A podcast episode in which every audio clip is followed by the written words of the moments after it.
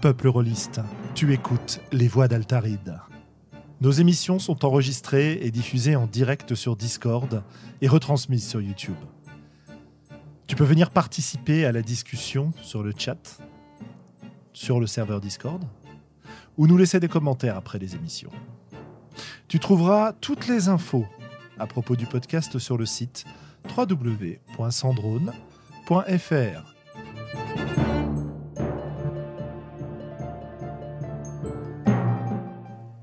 Bonne écoute.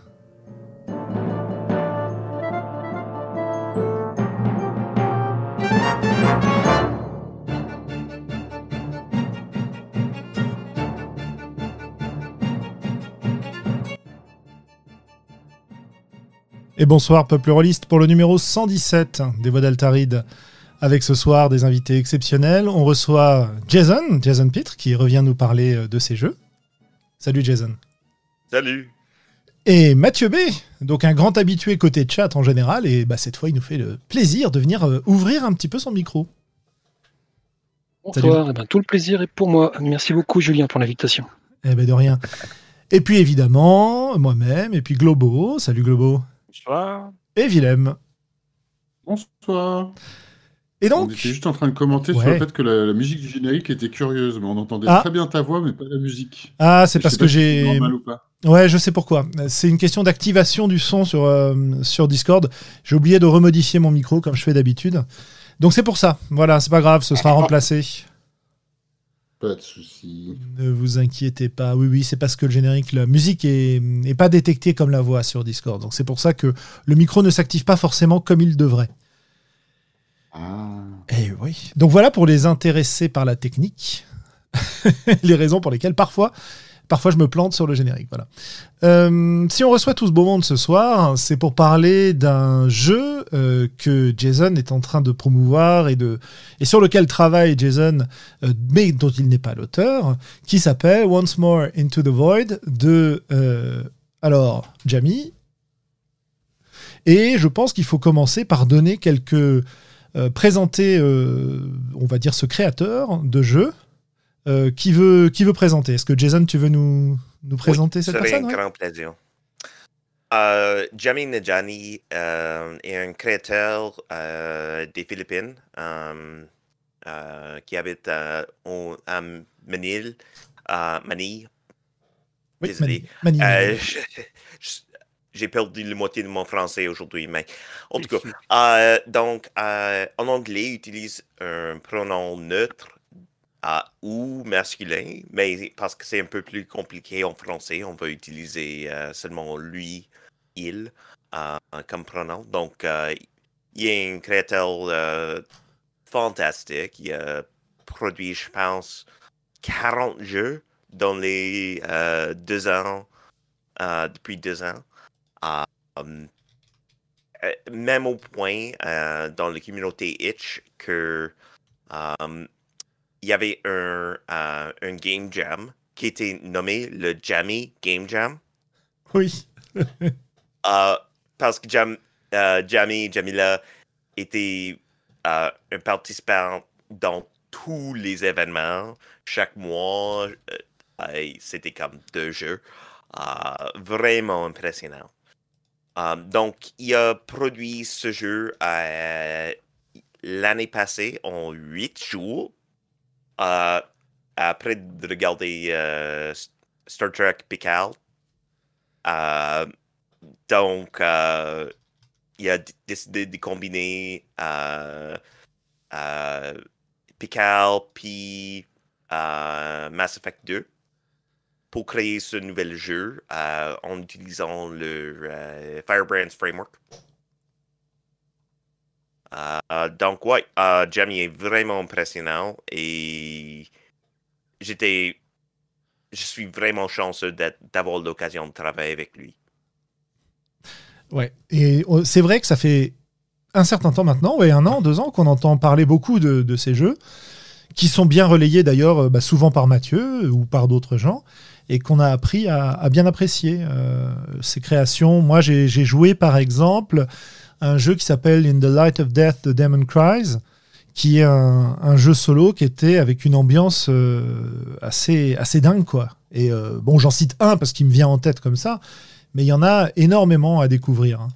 Et donc ce soir, on va parler de ce jeu-là, de donc Once More Into the Void. Et, euh, et on va voir ce qu'on peut parler. Et aussi, on va parler de ce type de jeu, parce que finalement, euh, ben, je crois pas qu'on en ait parlé vraiment ici, sur les voies d'Altaride, de, de ces party games, si on peut dire. Euh, et là encore, euh, grâce à, Mathieu B, on a pu découvrir en français bah, le, le Firebrands. Donc voilà le, programme du soir. Euh, avant de d'aborder la discussion, bah, je donne l'occasion, euh, chacun euh, présent, de, venir nous parler un petit peu de, ce qui vous anime en ce moment, de votre actualité, des choses que vous voulez mettre en avant dans, dans vos nouvelles, quoi. Voilà, alors je sais pas qui veut commencer, peut-être qu'on peut commencer par Jason, tu peux peut-être nous donner déjà le, le, financement participatif, le Kickstarter de ce jeu-là, où est-ce qu'il en est, est-ce que tu en as d'autres qui fonctionnent en ce moment, euh, etc. Oui, euh, le campagne Kickstarter, um, c'est un grand succès déjà. On a lancé euh, la campagne l'11 de mai. Euh, donc, après six jours, c'est quoi, 27 000 pièces euh, euh, canadiennes. Donc, Mhm. c'est quoi, quelque chose comme 11 000 euros? Au plus que ça, c'est 18 000 euh, là, Oh, je c'est vois. 18 000. Oh, 18 000, oui. 18 600 Oh, j'ai- euros, oui. ok. Le, le conversion, c'est euh, plus fa- favorable que j'aurais dû penser. Um, donc, euh, oui, donc c'est pas mal impressionnant. C'est vraiment proche d'être mon plus grand Kickstarter euh, jusqu'à date. Euh, et Sig City of Blades était pas mal impressionnant aussi. Donc, euh, je suis vraiment content avec ça. Euh, on est presque au point de, euh, de rendre au dernier euh, stretch goal et après ça, on va laisser comme ça parce que euh, les coûts de publication sont tellement euh, dangereux que euh, je veux pas euh, tenter euh, le désastre par euh, augmenter les, euh, offres euh, plus qu'on donne déjà. Et oui, ça, je suis en train de travailler sur Sig City of Blades, qui euh, ils sont en train d'imprimer le, le livre actuellement. Et j'ai une douzaine des autres petits projets, euh, euh, incluant Fate of the Galaxy, qui va être mon nouvel jeu de rôle, science-fiction, opéra politique, space opera politique. Euh, oh, et on même euh, genre que euh, Dune ou les, les autres choses euh, de ce Sons. genre. Ouais. Euh, donc, ouais, euh, je suis pas mal occupé. Effectivement, oui. On suivra ça avec plaisir. Et puis, euh, bah voilà, nous, on a aussi reçu euh, le, les exemplaires de, euh, de SIG euh, City of Blades, dont on avait parlé la dernière fois que tu étais venu ici. Donc, euh, voilà. Tu- les, les projets arrivent à terme, c'est super, quoi. Je fais mon mieux. Ouais. Même pendant une pandémie. Ouais, bravo. Bah, on va parler un peu de tout ça. Euh, Mathieu, toi, de ton côté, où tu en es avec euh, ton super site, c'est pas du JDR, et, et- et la, la quantité de, de choses que tu promeus. euh, de quoi tu veux nous parler ce soir? Allô, allô Nous l'avons perdu. Et ben, le site et la communauté qui est derrière le site, surtout, c'est surtout ça qui m'occupe en ce moment, bah, euh, se porte très bien. Euh, Aujourd'hui, euh, c'est pas du JDR, c'est surtout un Discord où on est. euh, on a regardé récemment avec Irel, on est 600 dessus, je crois. Excellent. D'où un gros noyau de 50-80 personnes un peu toujours actifs. Uh-huh. Voilà, donc c'est un endroit où on, on essaye de célébrer euh, l'entraide autour de la créativité et des jeux de rôle. Mais pas que ça, on parle aussi d'illustration, de, traduction, plein de choses, de poésie. Et, euh, et ça occupe mes journées en fait, euh, parce que j'y prends un, plaisir dingue. Moi, c'est devenu un petit peu mon refuge sur Internet, ce, ce- Discord. Voilà, voilà. Donc, je suis très content que ça continue à, plaire, à intéresser du monde. Et puis, il y a toujours plus de, nouveaux arrivants, de nouvelles arrivantes euh, dessus. C'est très, très chouette. On a des jams en ce moment qui sont lancés, euh, notamment euh, celle qui, euh, qui a été lancée par Airwick autour du thème des, euh, des Bioman euh, Power Rangers. On a une jam euh, autour des euh, créer un jeu, du principe de créer un jeu autour d'une pochette d'album de musique. On a aussi une jam purement musicale pour les débutants qui n'ont jamais fait de musique par ordinateur et qui veulent s'essayer avec différents outils à disposition pour, créer leur premier morceau, premier morceau et les partager. Voilà, voilà. Donc c'est vraiment trop trop cool, quoi. Moi récemment, dans mon actu, bah, j'ai sorti une traduction d'un jeu que j'avais découvert l'été dernier, euh, qui est un jeu inspiré de Fall of Magic, qui est très très beau, très très doux, euh, très poétique, qui parle du voyage. Et ça s'appelle L'automne des géants. Donc j'ai publié ça il y a une petite semaine. Je suis très content d'avoir pu euh, enfin le publier, parce que c'était quelque chose que j'avais dans les cartons de avant la Cyberconve numéro 2. Et j'avais trouvé peu de temps pour pouvoir le mener à bien. Et voilà, c'est un jeu qui est dispo aujourd'hui et qui permet de faire des parties en one shot, contrairement à Fall of Magic, dans lequel on joue un groupe d'humains qui accompagne un géant vers son lieu d'hibernation. Donc c'est assez euh, cool, Euh, non violent, euh, très euh, très coolos. Voilà. Et sinon, cette semaine, je me suis tapé la tête sur une poutre et je me suis dit, tiens, et si on voyait si on pouvait créer un projet de fanzine de jeu de rôle, plutôt à destination du grand public, donc plutôt à destination des débutants et des personnes qui ne pratiquent pas le jeu de rôle. Et donc, je suis en train de travailler là-dessus. Voilà, j'ai pas de date encore, j'ai pas de nom, je suis en train de juste de voir euh, comment est-ce que je peux maîtriser un petit peu tout ça euh, pour pouvoir le proposer au courant de l'année, quoi. Voilà. Excellent. Ça m'intrigue beaucoup parce que j'ai du mal à imaginer euh, de quoi tu pourrais parler concrètement dedans. Alors, très clairement, l'inspiration principale, c'est euh, jeu et stratégie. Ah d'accord. Je suis tombé euh, depuis un an sur des, euh, des publications de jeux et stratégies sur Internet.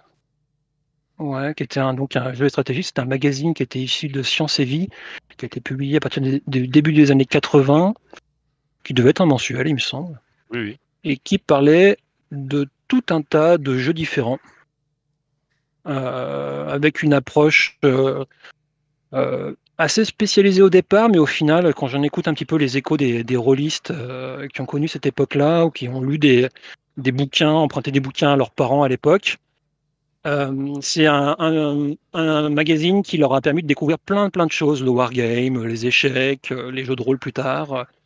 Et j'ai envie de proposer donc un fanzine, hein, pas, un manga- pas un- du tout un magazine, hein, on n'a pas. Ça sera du bénévolat, ça sera très certainement gratuit en prix libre, des choses comme ça. Mais euh, vraiment avoir cette euh, approche, euh, plein d'axes différents, plein de types de jeux différents. Si possible, à chaque numéro avec un petit jeu gratuit intégré dedans. J'ai déjà du coup. Ce qui était le cas dans, dans Jeux et Stratégie d'ailleurs. C'était ça, ouais, ouais, ouais, c'est pour ça. Ouais. Ouais. Tu vois, je, euh, je reprends vraiment un petit peu le principe de cette formule-là. Du coup, là, j'ai eu ce soir la confirmation d'un créateur de jeux de rôle euh, brésilien qui m'offre euh, généreusement donc du coup de, de mettre son jeu dedans. Donc c'était très très chouette. Et ouais, vraiment pas faire un, pas faire un, un média pour les rôlistes. Alors les rôlistes pourront venir s'amuser à, à partager leur passion dedans. Il y a plein de gens qui m'ont déjà demandé s'ils pouvaient écrire dedans. Ce sera bien sûr avec plaisir. Euh, Julien, donc je te confirme. hein. Si tu quand ce sera lancé tout ça, ça sera avec grand plaisir. Mais vraiment, on, on pourra avoir des, des- des trucs un peu spécialisés où on va jargonner, des choses comme ça, mais principalement le magazine ça, ça, euh, va s'adresser au grand public. Ah, Ça m'intéresse aussi. Voilà. Ah bah super, c'est un Euh, beau projet que Ça aussi. intéresse plein de monde, quoi. Donc, euh, ouais. Mm. Et comme en ce moment, j'arrive pas à écrire des jeux, j'essaye, mais euh, je m'y mets à chaque fois trop tard le soir, euh, et j'ai la tête à, à plein d'autres choses en ce moment. euh. Après cette année confinée, j'ai envie de faire, de bouger un peu. Je me dis que faire un, un projet purement éditorial, c'est quelque chose que j'aime, quoi. Donc, euh, voilà. Et, Ouais. et du coup, il serait euh, francophone, franco-anglophone, anglophone. euh, Ah bah écoute, c'est une excellente question. Euh, au début, il sera francophone, et si on arrive effectivement à en faire quelque chose avec une version anglophone, si on a cette chance-là de, de réussir à trouver le temps, les ressources, les gens motivés et tout pour en faire une version à chaque fois euh, anglophone, ça serait vraiment ouais, un, un- un- on va dire, ce sera un palier, ce sera le plus plus. On va déjà, cool. euh, je vais déjà m'attaquer à essayer de faire le, le début déjà les premiers pas, puis après on verra quoi. Voilà. Eh bah super, écoute. super. Et Globo Willem alors, qu'est-ce que vous racontez de beau? Willem, c'est à toi d'abord. C'est moi qui vais d'abord? Ok, très bien. Je t'en Willem Eh sur le ben, bus. Et ben, j'ai fait une partie de Maketo Monsters la semaine dernière qui était très sympa. Ah, bah oui, du coup. Très très sympathique et c'est rigolo parce que j'ai vraiment pris en main le, le truc d'aller complètement au hasard, même si c'est marrant, je, je voulais, je m'étais dit, attends, je vais quand même réfléchir un peu à ce qu'on fait parce que et au final, j'ai pas eu le temps. Puis ça a été, c'était très bien. On a eu, euh, du coup, le hasard a mené à ce que nos, nos, nos, nos valeureux héros euh, entrent dans un donjon et aident des créatures à en soigner une autre, plutôt que de les tuer, quoi. C'était assez rigolo. C'est top ça. Euh, ouais, c'était sympa, c'était très sympa. Le, le- le- le hasard des dés a fait que, euh, voilà. Euh, enfin, après, ils auraient pu réagir comme ça, mais. Et après, j'ai fait euh, de. Je crois que j'en ai parlé la dernière fois. Donc, j'ai fait une partie, j'ai maîtrisé le début d'une partie de Cthulhu Confidential pour mon podcast en anglais Ice Cream for Everyone. Et euh, avec une collègue donc, euh, qui est au Canada, d'ailleurs, comme toi, euh, mais côté. bah, elle est à Toronto. Donc, chez toi au même pays, Jason. Et donc, c'est une compadre qui fait le même métier que moi, qui travaille dans la publicité, la communication, qui fait du conseil en stratégie d'image de marque, et qui est aussi rôliste. Et du coup, j'ai dit, il faut absolument qu'on fasse une partie, parce que ça fait partie de mes idées de partager avec mon environnement professionnel mon intérêt pour le jeu. Euh, du coup, euh, c'était chouette. Donc, il faut je, l'ai enregistré, faut que je me mette à le, bosser et le publier. Euh, donc ça, c'était très sympa. Euh, et j'étais très content de tester le système. Et j'avais, qu'est-ce que j'ai d'autre Euh, Ah oui, j'ai publié aussi, juste ça, c'était, j'ai publié une par la partie suivante de mon podcast sur Iron Sword, mais que j'avais enregistré il y a un an, hein. finalement publié, et que euh, je réfléchis à, que je l'ai réécouté. Et du coup, je suis là, bon, bah, alors faut que je le finisse ce truc. Comment je vais le finir? J'en sais rien du tout. Euh, voilà, c'est là où j'en suis. Et du coup, je fais un autre Cthulhu Confidential avec un, bah, avec Callum qui va venir la prochaine fois. Et euh, voilà, donc je me suis branché sur Gumshoe One to One en ce moment et et puis voilà. Et les. Makato Monsters, on va faire une autre, une autre petite session et après on verra ce que ce, ce que je fais d'autre, on verra. Et Peut-être Sig, je vais, je vais peut-être tester Sig à un moment donné. Ouais. Euh, Ouais. particulièrement, je veux dire. Oui. Sachant qu'en plus, on a. hum, Bah, à Paris, euh, les, les, les horaires, euh, en France en général, d'ailleurs, les horaires de confinement, les conditions sont en train de s'assouplir un petit peu. Oui. Donc peut-être qu'on pourra même euh, jouer ensemble en vrai un de ces jours. C'est vrai, absolument, ce serait sympathique. Je, je dois avouer que mon activité euh, ou mon comment dire mon actualité se résume un petit peu à attendre patiemment la fin du confinement pour reprendre une vie euh, reliste et sociale normale. Euh, ça a été comme ça pour moi pendant des semaines. hein. Ça- Et ouais, Enfin, allez, bon. on va Non, pas. faire- on, est- on a tous, on y a tous soupé. Exactement. Bah écoutez, de mon côté, j'ai pas non plus énormément de choses à vous, à vous raconter, si ce n'est. euh, bah, euh, c'est pas que j'attends la fin, euh, c'est simplement que euh, le travail fait m'occupe beaucoup beaucoup, donc un petit peu difficile de continuer mes différentes activités en ligne. J'ai quand même publié, alors pas cette semaine, mais la semaine d'avant, un petit peu de, de parties autour de parties solo sur Iron Sworn euh, Starforged. et puis j'ai aussi participé, voilà, tiens, un truc qui est, positif, sympa et tout. Il y a Gulix, hein, que vous connaissez sûrement, Nicolas Ronvel, qui. Donc euh, a publié un jeu il y a un moment euh, et republié euh, une nouvelle version de Après l'accident, donc un jeu solo là aussi. Un jeu qui est à base de tirage de cartes qui nous invite à écrire le journal d'une personne survivante après un accident qui l'a plongé dans un environnement étranger et peut-être même hostile. Et il a lancé une jam autour de ça.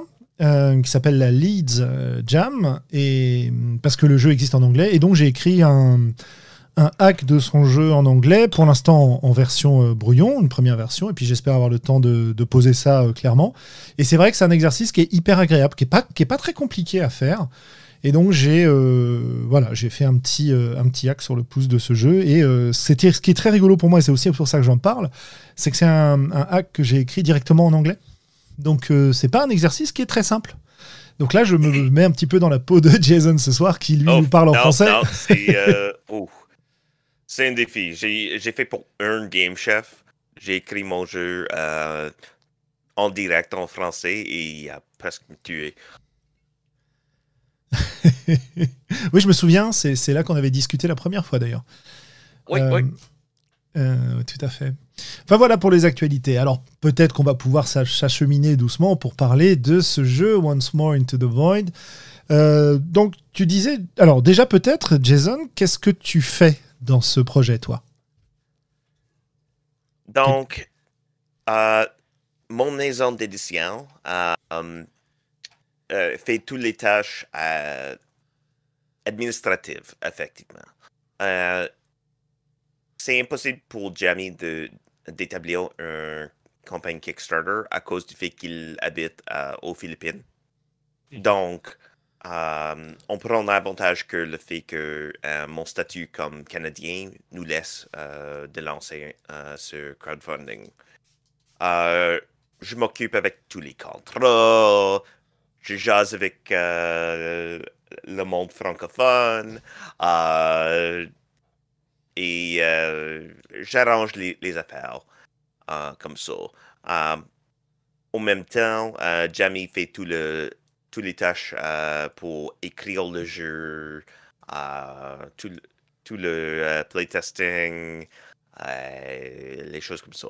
Et nous deux sommes en train de participer dans toutes les entrevues et les choses comme ça. Donc c'est une bonne mélange des responsabilités. Et honnêtement, c'est le plus facile euh, que j'ai jamais eu. Euh, parce pour tout le reste de mes projets, je fais tout le travail. J'ai créé le système de base, euh, toute l'écriture, tout le testing, tout. Euh, je gèle tous les contrats et c'est tellement euh, tout le mise en page. Mais euh, pour ça, je, euh, suis capable de dire Hey, Jamie, est-ce que tu peux préparer deux nouvelles personnages? Merci. Et je, le laisse. et deux semaines plus tard, on a des, des, affaires merveilleuses. donc, je suis vraiment gâté de travailler avec Jamie. Super. Et, euh, et, tu disais, oui, c'est pas, c'est pas forcément facile de travailler avec quelqu'un qui a 12 heures de décalage horaire avec toi. Hein? Oui. Oh, et 12 heures, c'est meilleur que 13 heures. C'est vrai. Euh, euh, cependant, dans l'hiver, c'est une différence de 13 heures qui est épouvantable. Au moins 12 heures, je peux dire, hey, à 8 heures, excellent. 8 heures le matin, 8 heures le soir. OK, ça va. Euh, mais euh, ouais, ça rend un peu plus compliqué. Euh, mais au moins, je peux, j'étais capable de promouvoir pendant qu'il était en train de dormir. Et j'avais confiance que quelqu'un était en train de regarder et gérer la campagne pendant que j'étais mes deux ou trois heures de sommeil. C'est pas beaucoup. C'est c'est plus enfin c'est comment c'est par rapport aux autres euh, financements que tu as fait? Est-ce que c'est euh, le fait d'être à deux comme ça, plus euh, d'autres gens éventuellement dans le projet, mais à deux à gérer principalement, ça rend les choses plus faciles? En gros, oui. Il y a des défis à propos de communication, organiser les rencontres et tout ça, mais d'être capable de déléguer la moitié du travail à quelqu'un d'autre aide beaucoup. C'est aussi le fait que j'ai l'expérience de préparer les budgets, préparer les, euh, les niveaux euh, euh, de reward que tout le monde peut choisir. je pense que c'est mon huitième campagne, apparemment. Donc, j'ai assez d'expérience que c'est pas difficile pour moi et c'est presque impossible pour Jamie. Euh, parce que Jamie a jamais rencontré euh, les grands contrats avec les artistes pour euh, une douzaine d'illustrations. C'est une affaire assez difficile de faire pour la première fois. Donc, c'est aussi une occasion de partager mes connaissances avec lui. Um, mais euh, je suis pas obligé de faire toute la direction euh, artistique non plus. Euh, donc, c'est la magie. Je- je- J'envoie un, peu d'argent et l'art idéal euh, se rend dans mon euh, boîte courriel. courriel. Donc, ouais, euh, c'est beaucoup de fun. Je pense que j'ai fait deux tiers le travail que, euh, que pour un projet typique. Tout simplement parce que j'avais pas les tâches d'écrire euh, le jeu euh, euh, et j'avais moins de travail pour le promouvoir comparé à normal. Donc, Oui, c'est intéressant tout ça. Peut-être qu'on peut parler de, bah, du jeu lui-même déjà. Euh, donc on a cité deux, deux références, euh, Star Trek Picard et euh, Mass Effect 2. Euh, donc ça, c'est vraiment ce qui va nous donner l'idée de ce qu'on va jouer dans ce jeu-là. hein. Comment est-ce que, alors soit Mathieu qui le connaît aussi le jeu, soit toi Jason, comme, comme vous préférez, est-ce que vous pouvez nous présenter un petit peu ce qu'on joue dans ce jeu-là, ce qu'il propose, et puis après on parlera de ce type de jeu. Voilà. Euh, Jason, si tu veux, si, sinon, si Mathieu. Ah, euh, oui, je- comme- je, comme, peux euh, commencer avec ouais. euh, ce jeu en spécifique et euh, laisser à quelqu'un d'autre pour euh, expliquer comment le, le système Firebrands fonctionne en Ouais. gros. On va faire comme ça. Um, Ouais, super. ouais. um, donc, dans ce jeu, um, vous étiez une famille, un, une compagnie, euh, des gens um, loyaux, euh, vraiment proches, des héros, des grands héros du galaxie. Mais euh, le capitaine a fait un grand, euh, euh, un grand faute. Il a effectivement trahi tout le monde, tout le reste du groupe. Donc la famille était brisée. Ils ont tout séparé. Un va être en train de courir des autorités pour éviter les autorités, un autre euh, est alcoolique dans le, euh, la taverne, euh, toutes les choses comme ça. Donc, il y avait euh, un groupe vraiment proche qui était brisé à cause du faiblesse du capitaine. Mais il y avait il y a un grand danger euh, qui euh, met au risque euh, toutes les galaxies et tous euh, les innocents. Donc, euh, le capitaine est obligé de retrouver euh, ses, ces gens pour faire un dernier job, pour sauver la galaxie, même si il y a tellement de douleur, de, euh, de colère euh, et de tristesse qui divisent le groupe. Euh, donc, oui, ça c'est le jeu en gros. Et on utilise le système Firebrands, donc c'est une collection des euh, mini-games, donc les jeux les, spécifiques. euh, par exemple, il y a un, euh, une collection des, euh, des signes qui sont pour recruter les- le monde. Donc, tu vas arriver au euh, taverne où le, le personnage le brisé se trouve euh, en train de noir dans euh, du mauvais bière et dire Hey, on, peut sauver la galaxie une autre fois. Tu peux me frapper après ça, mais on doit faire euh, corriger le problème que j'ai créé. Ou il y a un autre The Last Time We Touched. Donc, euh, les relations intimes entre euh, les gens qui étaient proches avant.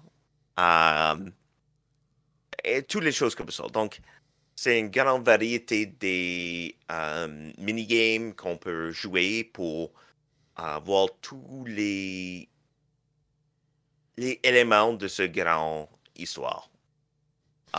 Et chaque jeu un système spécifique, euh, comme des questions pour poser ou un processus pour décrire comment ce bataille se fonctionne.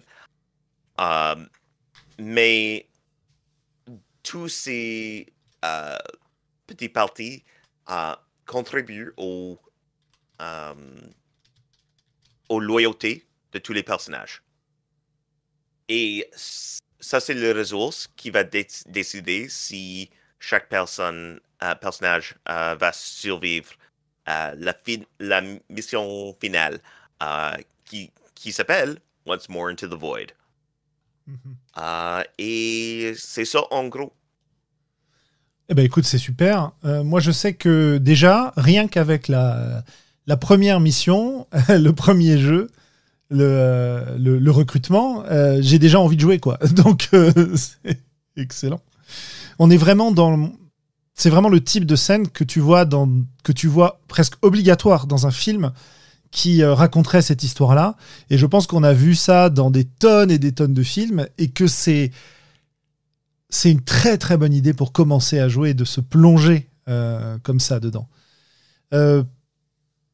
Mathieu, tu veux nous parler un peu de ce type de jeu pour qu'on en sache un peu plus sur ces, mystérieux petits jeux qui s'enchaînent jusqu'à euh, une, scène finale? Ouais, tout à fait, avec plaisir. Alors c'est, euh, ça fait partie de ces jeux, euh, donc Once More Into the Void et puis de nombreux autres, hein, parce qu'il y en a eu une trentaine qui ont été créés ces quatre dernières années. Ça fait partie de ces jeux, en fait, euh, des jeux de rôle, dans lesquels il faut essayer d'abandonner un petit peu les, préconceptions qu'on a sur qu'est-ce que c'est une partie de jeu de rôle, parce que ça se joue très différemment. Euh, à l'origine, c'est un, format de jeu qui a été créé par euh, Dee Vincent Baker et, toute sa team, hein, son épouse Maggie Baker et, et puis sans doute ses enfants, parce qu'ils playtestent beaucoup ces jeux. le principe, c'est très simple, c'est on va jouer une partie de jeu de rôle courte, 2 à 3 heures, on peut pousser jusqu'à 4 à la limite, avec des personnages qui vont être très peu décrits, vont vraiment être décrits par quelques adjectifs, un nom, une photo. Et on va jouer comme on joue à une partie dans notre salon de Mario Party Game. Je ne sais pas si vous avez déjà joué à Mario Party sur les, différentes consoles de Nintendo, mais c'est vraiment le principe, c'est-à-dire qu'on rentre tout de suite dans le jeu, et on a tout de suite à notre disposition un ensemble de mini-jeux, donc comme le disait Jason, qui sont des jeux qui sont à la base déconnectés les uns des autres. C'est-à-dire que vraiment chaque jeu est fait pour être joué séparément. Chaque jeu est un petit ensemble de règles avec des petites routines. Euh, des fois, il y a des lancers de dés, des fois, on jette une pièce pile ou face. Des fois, comme dans Once More Into the Void, il va y avoir une, effectivement une petite économie de euh, honneur, euh, trahison, confiance envers le capitaine. Voilà. Et un peu aux joueurs, à toute la table, de combler les trous.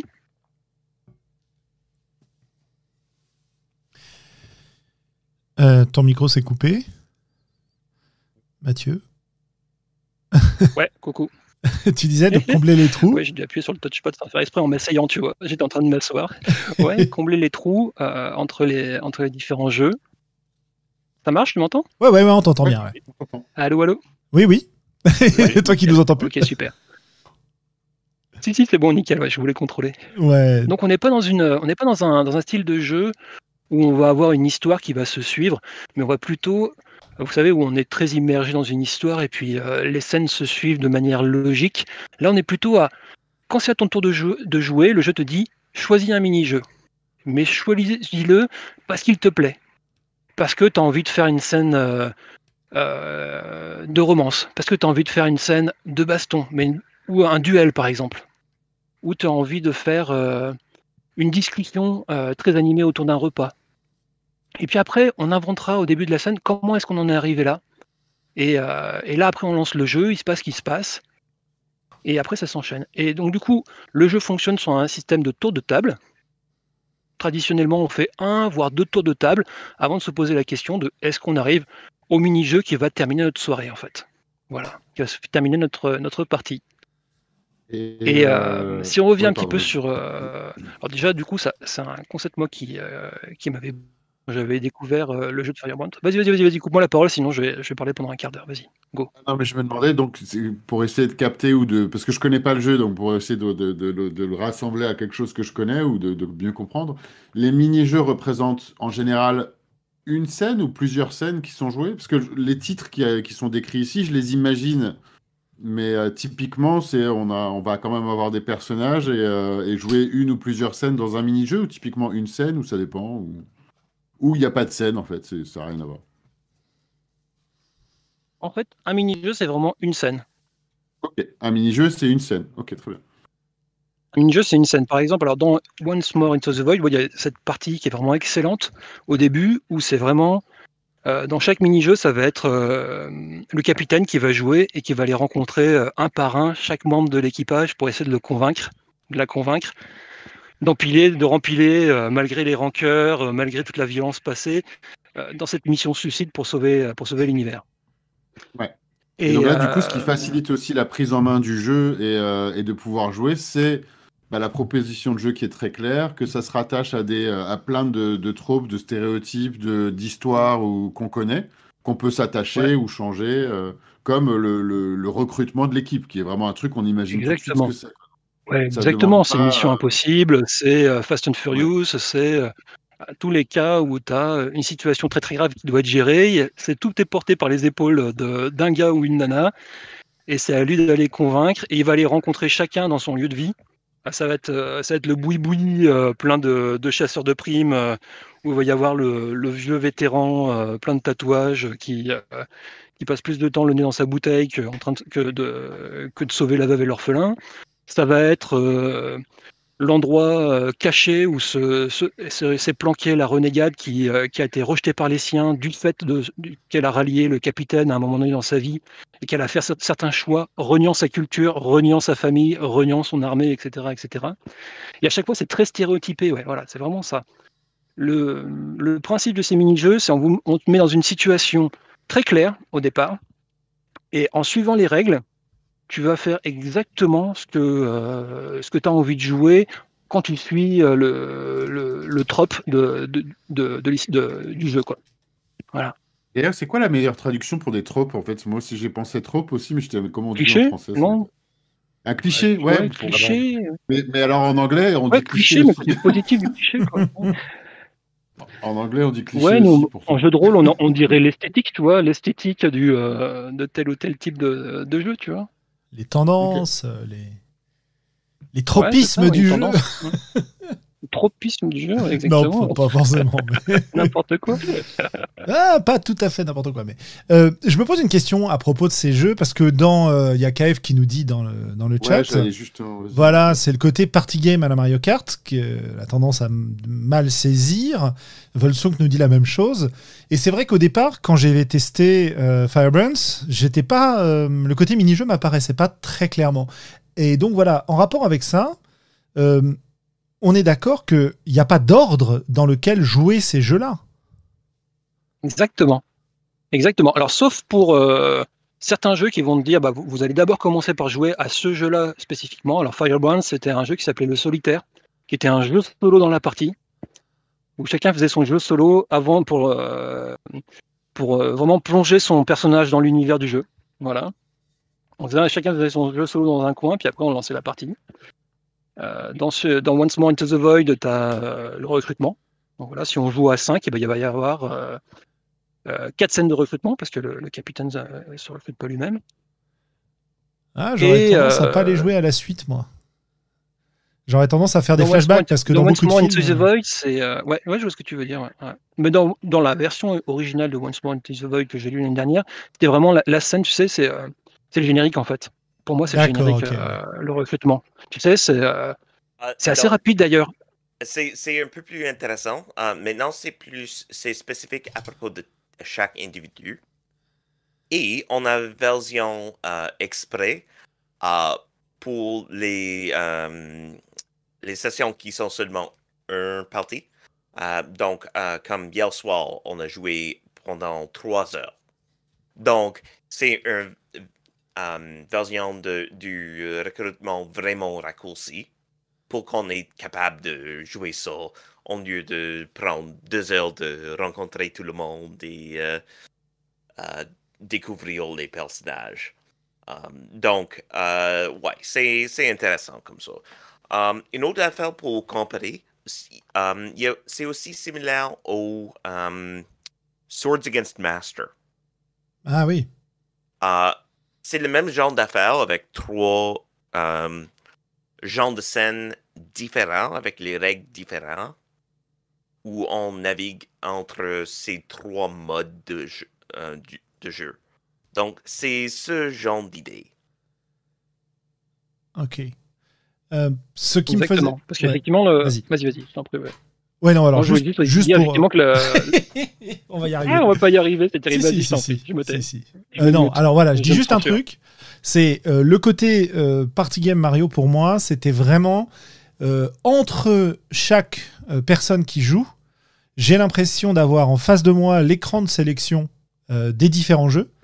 Et je vais réfléchir en me disant, d'une part, qu'est-ce que j'ai envie de jouer, et d'autre part, qu'est-ce qui colle bien dans l'histoire. Et en faisant les deux, ça va me donner la progression de la partie. Voilà. Et donc c'est en ça pour moi que ça ressemblait à un, à un Mario euh, Party Game. En tout cas, comment le- Ouais. l'expliquait Vincent Baker dans sa première version, dans son premier jeu, donc vraiment l'initial, qui est donc euh, Mobile Frame Zero Firebrands, qui est un jeu de la, la série des, euh, de dans l'univers de Mobile Frame Zero, qui est à la base un, un wargame avec des Lego euh, pour construire des, des, des jetés robots qui se tirent dessus.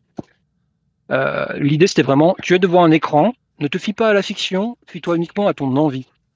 T'as envie de voir quoi maintenant dans la, les, T'as envie de jouer quoi maintenant? Et vraiment, on, rat- on rattachera on raccordera les wagons par la suite en discutant entre nous. Ça n'a pas d'importance en fait. Sinon, tu as le risque de, de, rester en pause, de prendre du temps en fait pour choisir ton mini-jeu. Et ça, c'est ce que veut pas, c'est ce qu'on veut pas dans un, un party game. On veut que ce soit vraiment euh, que ça avance, que ce soit à la cool, quoi, que ce soit. C'est limite le jeu apéro en fait. Euh, ce qui est un peu moins vrai que la première version de Once More to the Void parce que le jeu se faisait en deux sessions du fait de la phase de recrutement qui était euh, voilà qui, pouvait prendre un petit peu de temps quoi, qui faisait déjà euh, quatre mini-jeux obligatoires euh, en début de partie. Et Jason, en, en, en trois heures, hier soir, vous avez fait une partie complète? Oui. Ah. Euh, et seulement un personnage a, a- a mouru. Ok. Euh, um, euh, donc, euh, et ça, c'était le capitaine. Donc, euh, qui était la bonne décision parce qu'il était un vrai euh, trou de cul. Um, mais en tout cas, euh, oui, euh, donc on était capable de jouer en trois heures. Le jeu, on, on change les éléments du jeu pour qu'on puisse jouer entre un ou quatre sessions. Cependant, au temps disponible et l'intérêt du groupe. Euh, y a- c'est euh, beaucoup plus flexible à cause du fait qu'on qu'on a un grand menu des euh, minigames qu'on peut choisir. Donc, on peut dire, hey, euh, on va pas discuter euh, les affaires romantiques et euh, la trahison. Ça, c'est un peu assez moins intéressant pour nous. Donc, on va éviter ces deux jeux, mais on va concentrer sur l'élément social où on est en train de jaser euh, dans euh, euh, l'équivalent euh, 10 Forward de Star Trek Mhm. avant qu'on fait, fait la grande mission. Oui. Par exemple, là. Non, je- parce Vas-y, vas-y. Vas-y. Willem, vas-y, je t'en prie. Mais j'étais en train d'essayer de. enfin, je- D'après la description, le- toutes les descriptions qu'on a des scènes et de la manière dont elles sont raccrochées, pour moi, enfin, la manière dont je l'imagine, c'est de, de- de pouvoir le. Si je l'en parlais à quelqu'un d'autre, dire, euh, de dire bon, ben voilà, on va faire un truc, on va faire une équipe de gens. euh, et on va émuler ou simuler un scénario, euh, on va sauver la planète une dernière fois euh, de, de vétérans, mais en imaginant une, une, une- un- une histoire complète, quoi, dans le même style que Fiasco s'est fait pour émuler euh, des films des frères Cohen. Là, on va émuler un film, euh, Mission Impossible ou une série, Euh, sauf que peu importe dans quel ordre vont, vont les scènes. C'est marrant parce que l'idée des mini-jeux, ça me fait penser à des trucs indépendants, alors que là, quand même, on, on va faire des scènes qui ont, même si on les fait pas dans le même ordre, elles ont, il y a un but à faire ce genre d'histoire quand même, non? Ou je me trompe? On- Enfin, ça n'a pas de sens de jouer à un mini-jeu et après arrêter. Remarque, pourquoi pas en fait? Ou est-ce que ça a du sens? Je sais pas. Si, ça a du sens parce que, comme je te disais, c'est euh, c'est une proposition de jeu qui est quand même assez différente de ce qu'on fait dans un jeu de rôle où on est là pour raconter, une, on, voilà, pour vivre une histoire ou raconter une histoire en fonction des jeux. Ouais. Euh, et on cherche de la cohérence. Là, on cherche Ouais. pas. Enfin, Jason, tu vas m'a- tu vas m'arrêter hein, si je dis trop de bêtises, mais moi, de mon expérience que j'ai de ces jeux-là, c'est qu'on cherche pas à construire la belle histoire. La belle histoire, c'est ce qu'on va avoir à la fin. Euh, on va repartir avec euh, plein de belles scènes. Ça aura une cohérence parce qu'on aura comblé les trous euh, en, se racontant des choses. Mais vraiment, la sélection des mini-jeux, il ne faut pas y voir une, progression parce que chaque jeu est vraiment taillé pour être un, autonome des autres. Tu peux vraiment les prendre dans n'importe quel sens. Vraiment, c'est vraiment dans cet esprit-là. quoi. Moi, j'ai commencé des parties des fois par un duel à mort, enfin un duel très, très, très, très énervé. J'ai commencé des parties par une scène de repas où on est tous dans une cantine ou dans un, dans un palais en train de, de, manger un grand buffet, ou par une scène de danse. Euh, Il y a des jeux où tu danses, simplement. Tu as, un grand bal qui est organisé et on est là en train de danser. Il se passe des choses dedans. Non, parce que l'intérêt vraiment de ces jeux-là, enfin, le principe est vraiment euh, le jeu apéro, on lance une partie, c'est fluide. Et là, j'y reviendrai par la suite parce que c'est fluide, mais c'est très verbeux. Donc, il y a vraiment une, une, une façon de jouer, en fait, en se disant c'est pas grave ce qu'on va choisir parce que dans tous les cas, ça va faire avancer une histoire qui va nous plaire parce que ça correspond. Tous les jeux sont vraiment pensés pour coller au genre, pour coller au cliché, en fait. Bah, il faut que j'essaye, et- hein, j'ai pas testé ces jeux. moi. Ouais, moi je, je suis vraiment perplexe, j'ai vraiment du mal à imaginer. Moi, je suis un peu donne. perplexe. Et les, les jeux, euh, c'est ouais, des story games ou euh, tu peux jouer aux petits chevaux par exemple ou, euh, tu vois. Super surprenant. hein. Enfin, pour te dire, euh, à la base, moi, quand j'ai lu euh, le premier jeu de ce type-là qui est, qui est paru dans Firebrands, euh, c'était avec les collègues Volsung et, et JC No. On a lu le jeu, on a dit waouh, ça a l'air trop bien, mais on n'a rien compris, hein, parce que ça nous sortait complètement de nos habitudes, c'était complètement alien. Chaque jeu, alors du coup, Ouais, pardon, vas-y. Ouais, vas-y. excuse-moi. vas-y, vas-y, vas-y, vas-y, vas-y, vas-y, vas-y. Non, mais ça me fait penser aussi de- à, à une espèce de. Je me souviens des moments où on prenait l'apéro, il y a longtemps, hein, euh, et on faisait des, des, tu sais, des jeux comme ni oui ni non, où tu élimines un certain nombre de mots, mais tu continues à parler normalement. Mais là, sauf qu'il y a plus de règles. Tu, c'est pas juste tu as une conversation, tu as une conversation avec certaines règles sur certains clichés. Et puis tu joues des Euh, personnages. Et tu joues des personnages. Par C'est exemple, pour ça qu'on dit que c'est un. que c'est un Mais tu c'est cherches pas forcément à avoir la cohérence que tu cherches normalement dans un jeu de rôle. bah, Enfin, Tu la je sais pas, cons- tu la- peux faire ce que tu veux, peut-être, je sais pas. Euh, donc, par exemple, euh, Bing, on avait je, je fais un peu l'avocat du diable, peut-être, je sais pas. Pardon. Ouais, je- ouais, ouais, ouais. Ah, euh, donc, par exemple, on a commencé le jeu euh, hier soir. Et j'ai trouvé tous euh, mes collègues euh, pour ce grand job. Mais on n'avait aucun. euh, euh, on n'avait pas notre euh, vaisseau.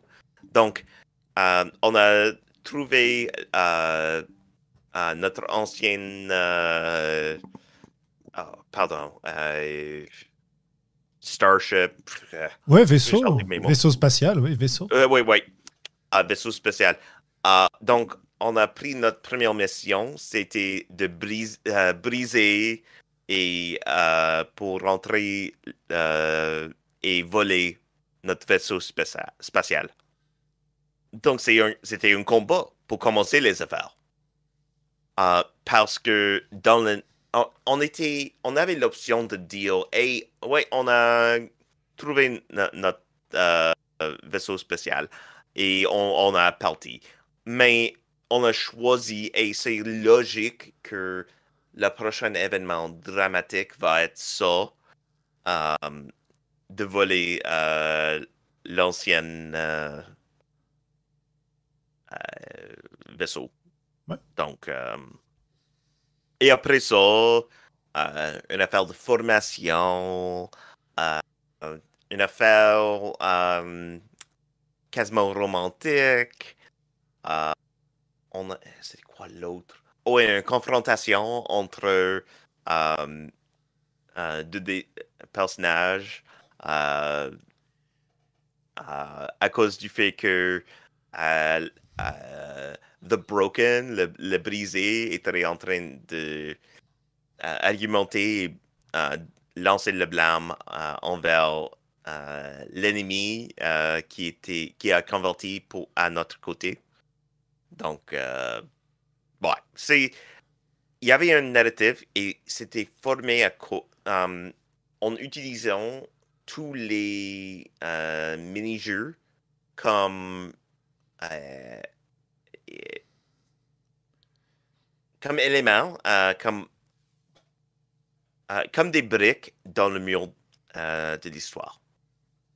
Oui, c'est ça, oui. C'est bien dit, les briques dans le mur de, de l'histoire. Ce qu'on n'a pas rappelé peut-être, c'est que euh, dans ce jeu, on va jouer, on a déjà un playbook à choisir pour, euh, pour le personnage qu'on va jouer.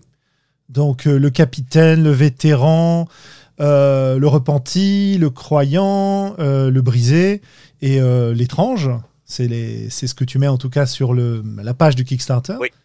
Donc c'est la base. Et derrière, ces personnages, on va les découvrir à travers différentes activités. Et c'est vrai que dire, c'est des mini-jeux dans le sens où ils ont des règles différentes et ça se tient. euh, c'est une scène avec ses règles propres qui se tient et que tu peux jouer de manière tout à fait satisfaisante avec quelque part une espèce de règle qui est souvent à la fois très simple et très spécialisée. Et après, tu vas passer à la scène suivante et ça te permet de, bah c'est ça, de construire ton mur, de construire ton histoire au fur et à mesure avec ces différents épisodes, quoi. Euh, qui peuvent parfois être répétés, parfois ne pas être répétés. Là, ce que, ce que décrivait Jason, c'est un petit peu les jeux qui sont présentés dans le. Pareil dans le, dans le Kickstarter. Donc, euh, le, les scènes de recrutement. Ensuite, euh, comme autrefois, je lis hein, et je traduis en même temps, une bataille pour prouver notre valeur. Ensuite,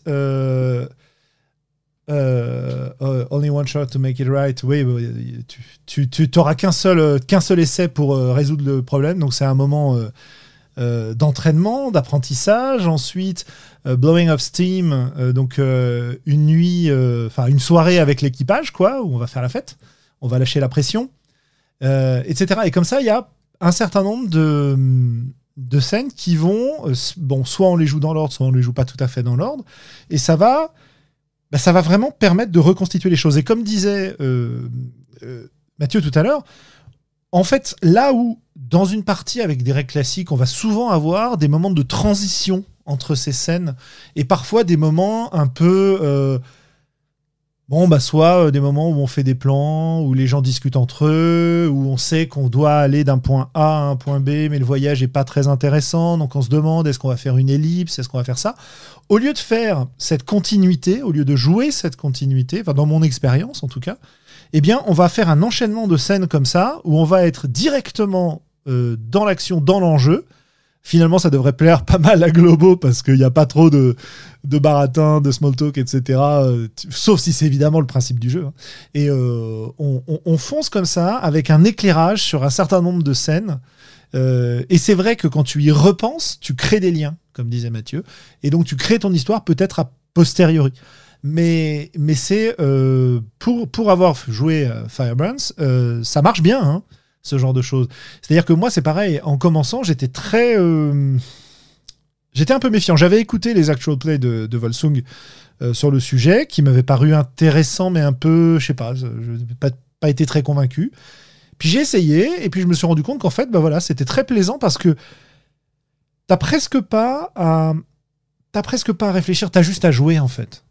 Et euh, c'est pas ce que je recherche pour toutes les parties, mais c'est quand même vachement agréable, quoi, de de- d'arriver, de, se dire bon bah voilà, tac, là maintenant je fais ça. Euh, après, c'est plus mon tour de jouer, bah, c'est la personne suivante qui va choisir ce qu'on va faire ou qui va suivre l'enchaînement si l'enchaînement est fixé. Et euh, bah, euh, on va dire, bah voilà, moi je suis dans cette scène, là je suis juste spectateur, euh, là je vais intervenir, etc. etc. S'il y a une conversation un peu intense à jouer, bah, il y a des questions qui sont proposées dont on va explorer les réponses, c'est-à-dire que les réponses ne sont pas imposées. Et, donc il y a tout ce canevas quelque part, cette armature autour de laquelle on va construire l'histoire. Voilà, il y a le squelette du mur et puis on va construire le mur autour de ça grâce à ces différentes briques. C'est rigolo. Il faut que je teste. Et, et c'est marrant, est-ce que tu penses que. Enfin, je dis tu, n'importe qui qui veut répondre, hein, euh, Jason ou, euh, ou Mathieu ou, ou Julien? Ou Globo, Euh, même. Globo, j'imagine que non, Ouais, parce qu'il a l'air perplexe aussi, donc Ah, on va dire vraiment, que ouais. non. Euh, mais je me demande, c'est marrant, en vous écoutant, je suis là, ok, bah, je, suis, je suis partant pour tester. de- et, C'est marrant parce que d'habitude, ce style de jeu me paraît être des bons jeux pour présenter à des gens qui ne jouent pas au jeu de rôle. Mais là, en même temps, vu que moi j'ai du mal à saisir exactement, je me demande si au contraire, même si ça a l'air d'être très simple, est-ce qu'il faut pas avoir beaucoup d'expérience, soit en jeu de rôle, ou alors être très confiant de ses euh, capacités créatives et improvisatrices, quoi. Mais je sais pas ce que vous en pensez. Est-ce que Non. c'est, vous avez trouvé ça facile d'accès pour les un gens qui truc, moi, sont c'est. Bah, moi, j'ai joué euh, ma deuxième partie de Firebrands à l'époque avec euh, une table où il y avait deux joueurs débutants. Mais Vraiment complètement débutants. Ils avaient dû faire, allez, ils avaient fait une partie de Archipelago euh, juste avant. Ok.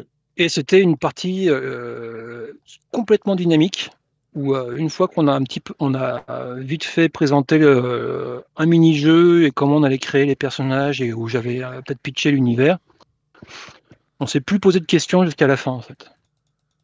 Et il n'y a pas eu de. Parce que du coup, je rebondis sur, euh, sur la question de Globo tout à l'heure c'est quoi les mini-jeux? Ah oui, oui. En fait, ces mini-jeux, c'est très simple. Euh, je vais te prendre un exemple tout, euh, tiré de, de Firebrands. Croiser le fer. Donc, croiser le fer, on t'explique au début, dans, dans l'écran titre, croiser le fer, et ben, tu vas en découdre avec un autre joueur. Ton personnage va en découdre avec le personnage d'un autre joueur. Tu prends la, la fiche du jeu, donc, choisis ton part- le partenaire de ton choix, et vous décidez ensemble comment est-ce que vous en êtes venu à croiser le fer, à croiser le fer tous les deux. Donc là, petit blabla, comme pourquoi est-ce qu'on est fâché, qu'est-ce qui s'est passé, est-ce qu'il y a eu une trahison, est-ce qu'il y a une histoire d'amour, est-ce qu'il y a un triangle amoureux dans tout ça, enfin voilà, une veille rancune qui, qui, qui se déclenche maintenant. Quoi. On pose vraiment juste le départ, quel détail euh, accroche mon regard, quel, euh, détail accroche ton regard sur nos personnages, à quoi euh, grosso modo tu décris rapidement le look du personnage de l'autre quand il rentre dans la scène et qu'on va va en découdre. D'accord?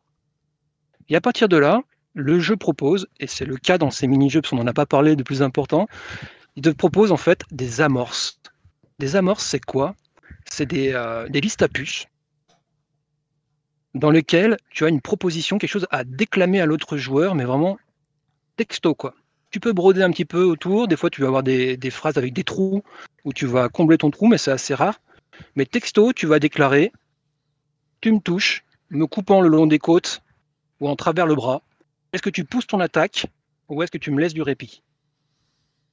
Et tu peux l'habiller si tu veux. Si tu as l'habitude de faire du roleplay, tu peux habiller un petit peu ça avec de la description. Tu peux mimer, tu peux euh, dire comment, à quoi ressemble ton arme, tu peux dire, euh, voilà, décrire l'environnement, etc. Mais si tu n'as pas ça, si tu n'as pas ces habitudes-là, tu peux te contenter de simplement déclamer la phrase. Et chaque phrase, en fait, chaque amorphe que tu lis est suivie d'une question. Et c'est là où euh, le concept même de mini-jeu est super intéressant. Enfin, en tout cas, moi, ce qui m'avait beaucoup plu à l'époque, c'est qu'à chaque fois que ton personnage fait quelque chose, l'initiative de comment ça se termine est toujours laissée à l'autre. Systématiquement. Et ça, c'est vraiment au cœur de, en tout cas du premier jeu Firebrands, et puis les autres ont, bien repris comme le concept. Bien sûr, entre-temps, il y a eu des, euh, des nuances, il y a eu des enrichissements. Enfin voilà, le, principe de base a été décliné à l'infini. Et voilà, aujourd'hui, il y a 30 jeux. Les 30 jeux sont certainement très différents. Il y en a certains qui reprennent un petit peu, il y en a qui s'en éloignent. Mais vraiment, le principe de base, c'était ça. Et ça vient de quoi ce principe? Ça vient de, bah, déjà de euh, voilà, la liste à puces, Vincent Baker, on pense aux moves, on pense aux conséquences des moves, il y a un petit peu de ça. Et ça vient, alors Vincent en parlait lors de la, la campagne de financement de son deuxième jeu sur ce principe-là qui était The King is Dead. Ça vient au départ d'une réflexion de son épouse Maggie Baker sur le consentement, parce que elle, en l'occurrence, elle est formatrice. Euh, alors, je pas le terme en français, mais grosso modo, euh, c'est pas du conseil matrimonial, mais c'est formatrice en euh, relations, on va dire relations humaines, on va dire pour faire simple. Pas que conseil de cœur, mais grosso modo comme ça, quoi.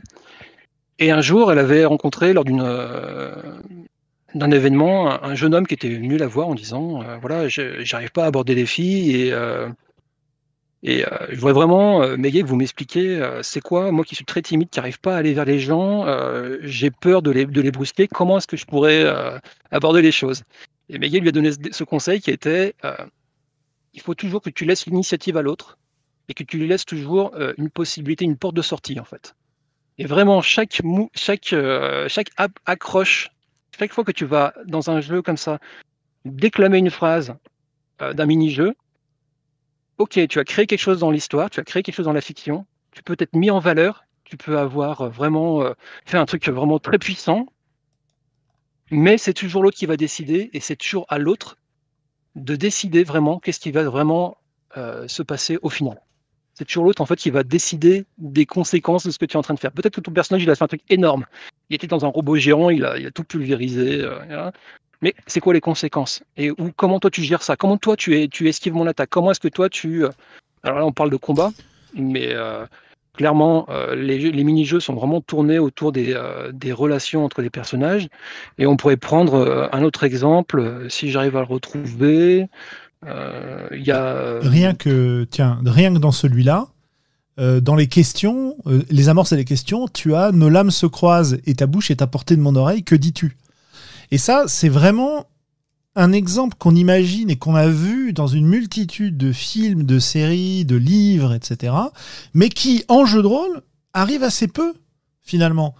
Le, moment où euh, bah, le, le fracas des armes rapproche euh, les combattants et où un va pouvoir dire quelque chose à l'autre et on imagine tout de suite l'intensité euh, émotionnelle extrêmement forte qui va pouvoir être partagée à ce moment-là, quoi. Euh, voilà, donc ça c'est euh, Exactement. C'est voilà, c'est quelque chose moi que je trouve extrêmement parlant de ce point de vue-là. D'ailleurs, ce qui est rigolo, c'est que tu as choisi celui-là, alors que sur la page de Kickstarter, on a euh, Who Do You Think You Are, qui est à peu près ça, quoi. C'est-à-dire, euh, euh, tu décides avec, euh, avec un, un partenaire que vos personnages en ont marre l'un de l'autre, en ont assez, et vont se confronter physiquement.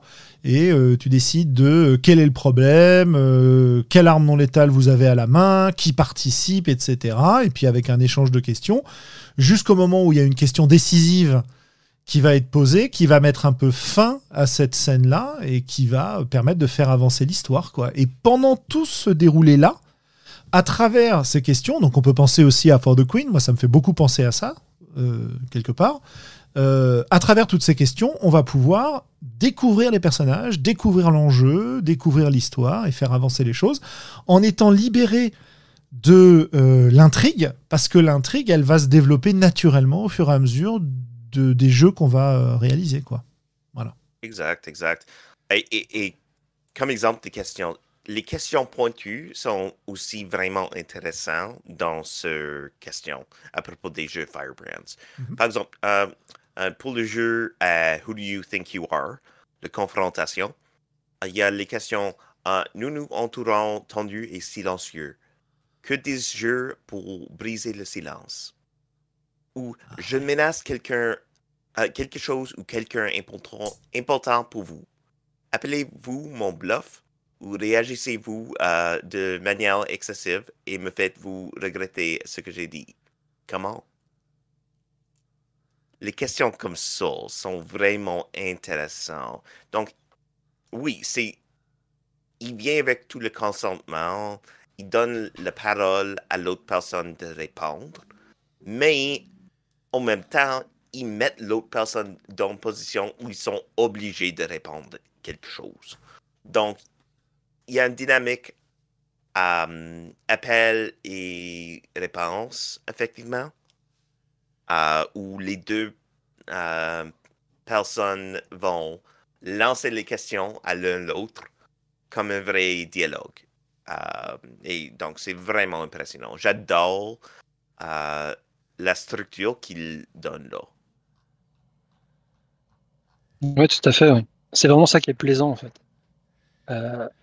Il y a un mini-jeu qui est un moment particulier dans les, dans les jeux de rôle, et souvent on ne les fait pas. C'est les moments intimes où il va y avoir un trouble entre deux personnages.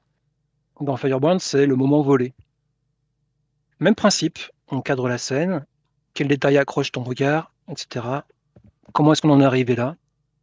Et on y va, on commence. Le premier joueur va dire quelque chose de, très Les, les- les personnages sont vraiment pas loin, ils sont dans leur intimité, ils sont dans une bulle de confort. Le premier joueur va dire Je touche tes cheveux, le puis-je?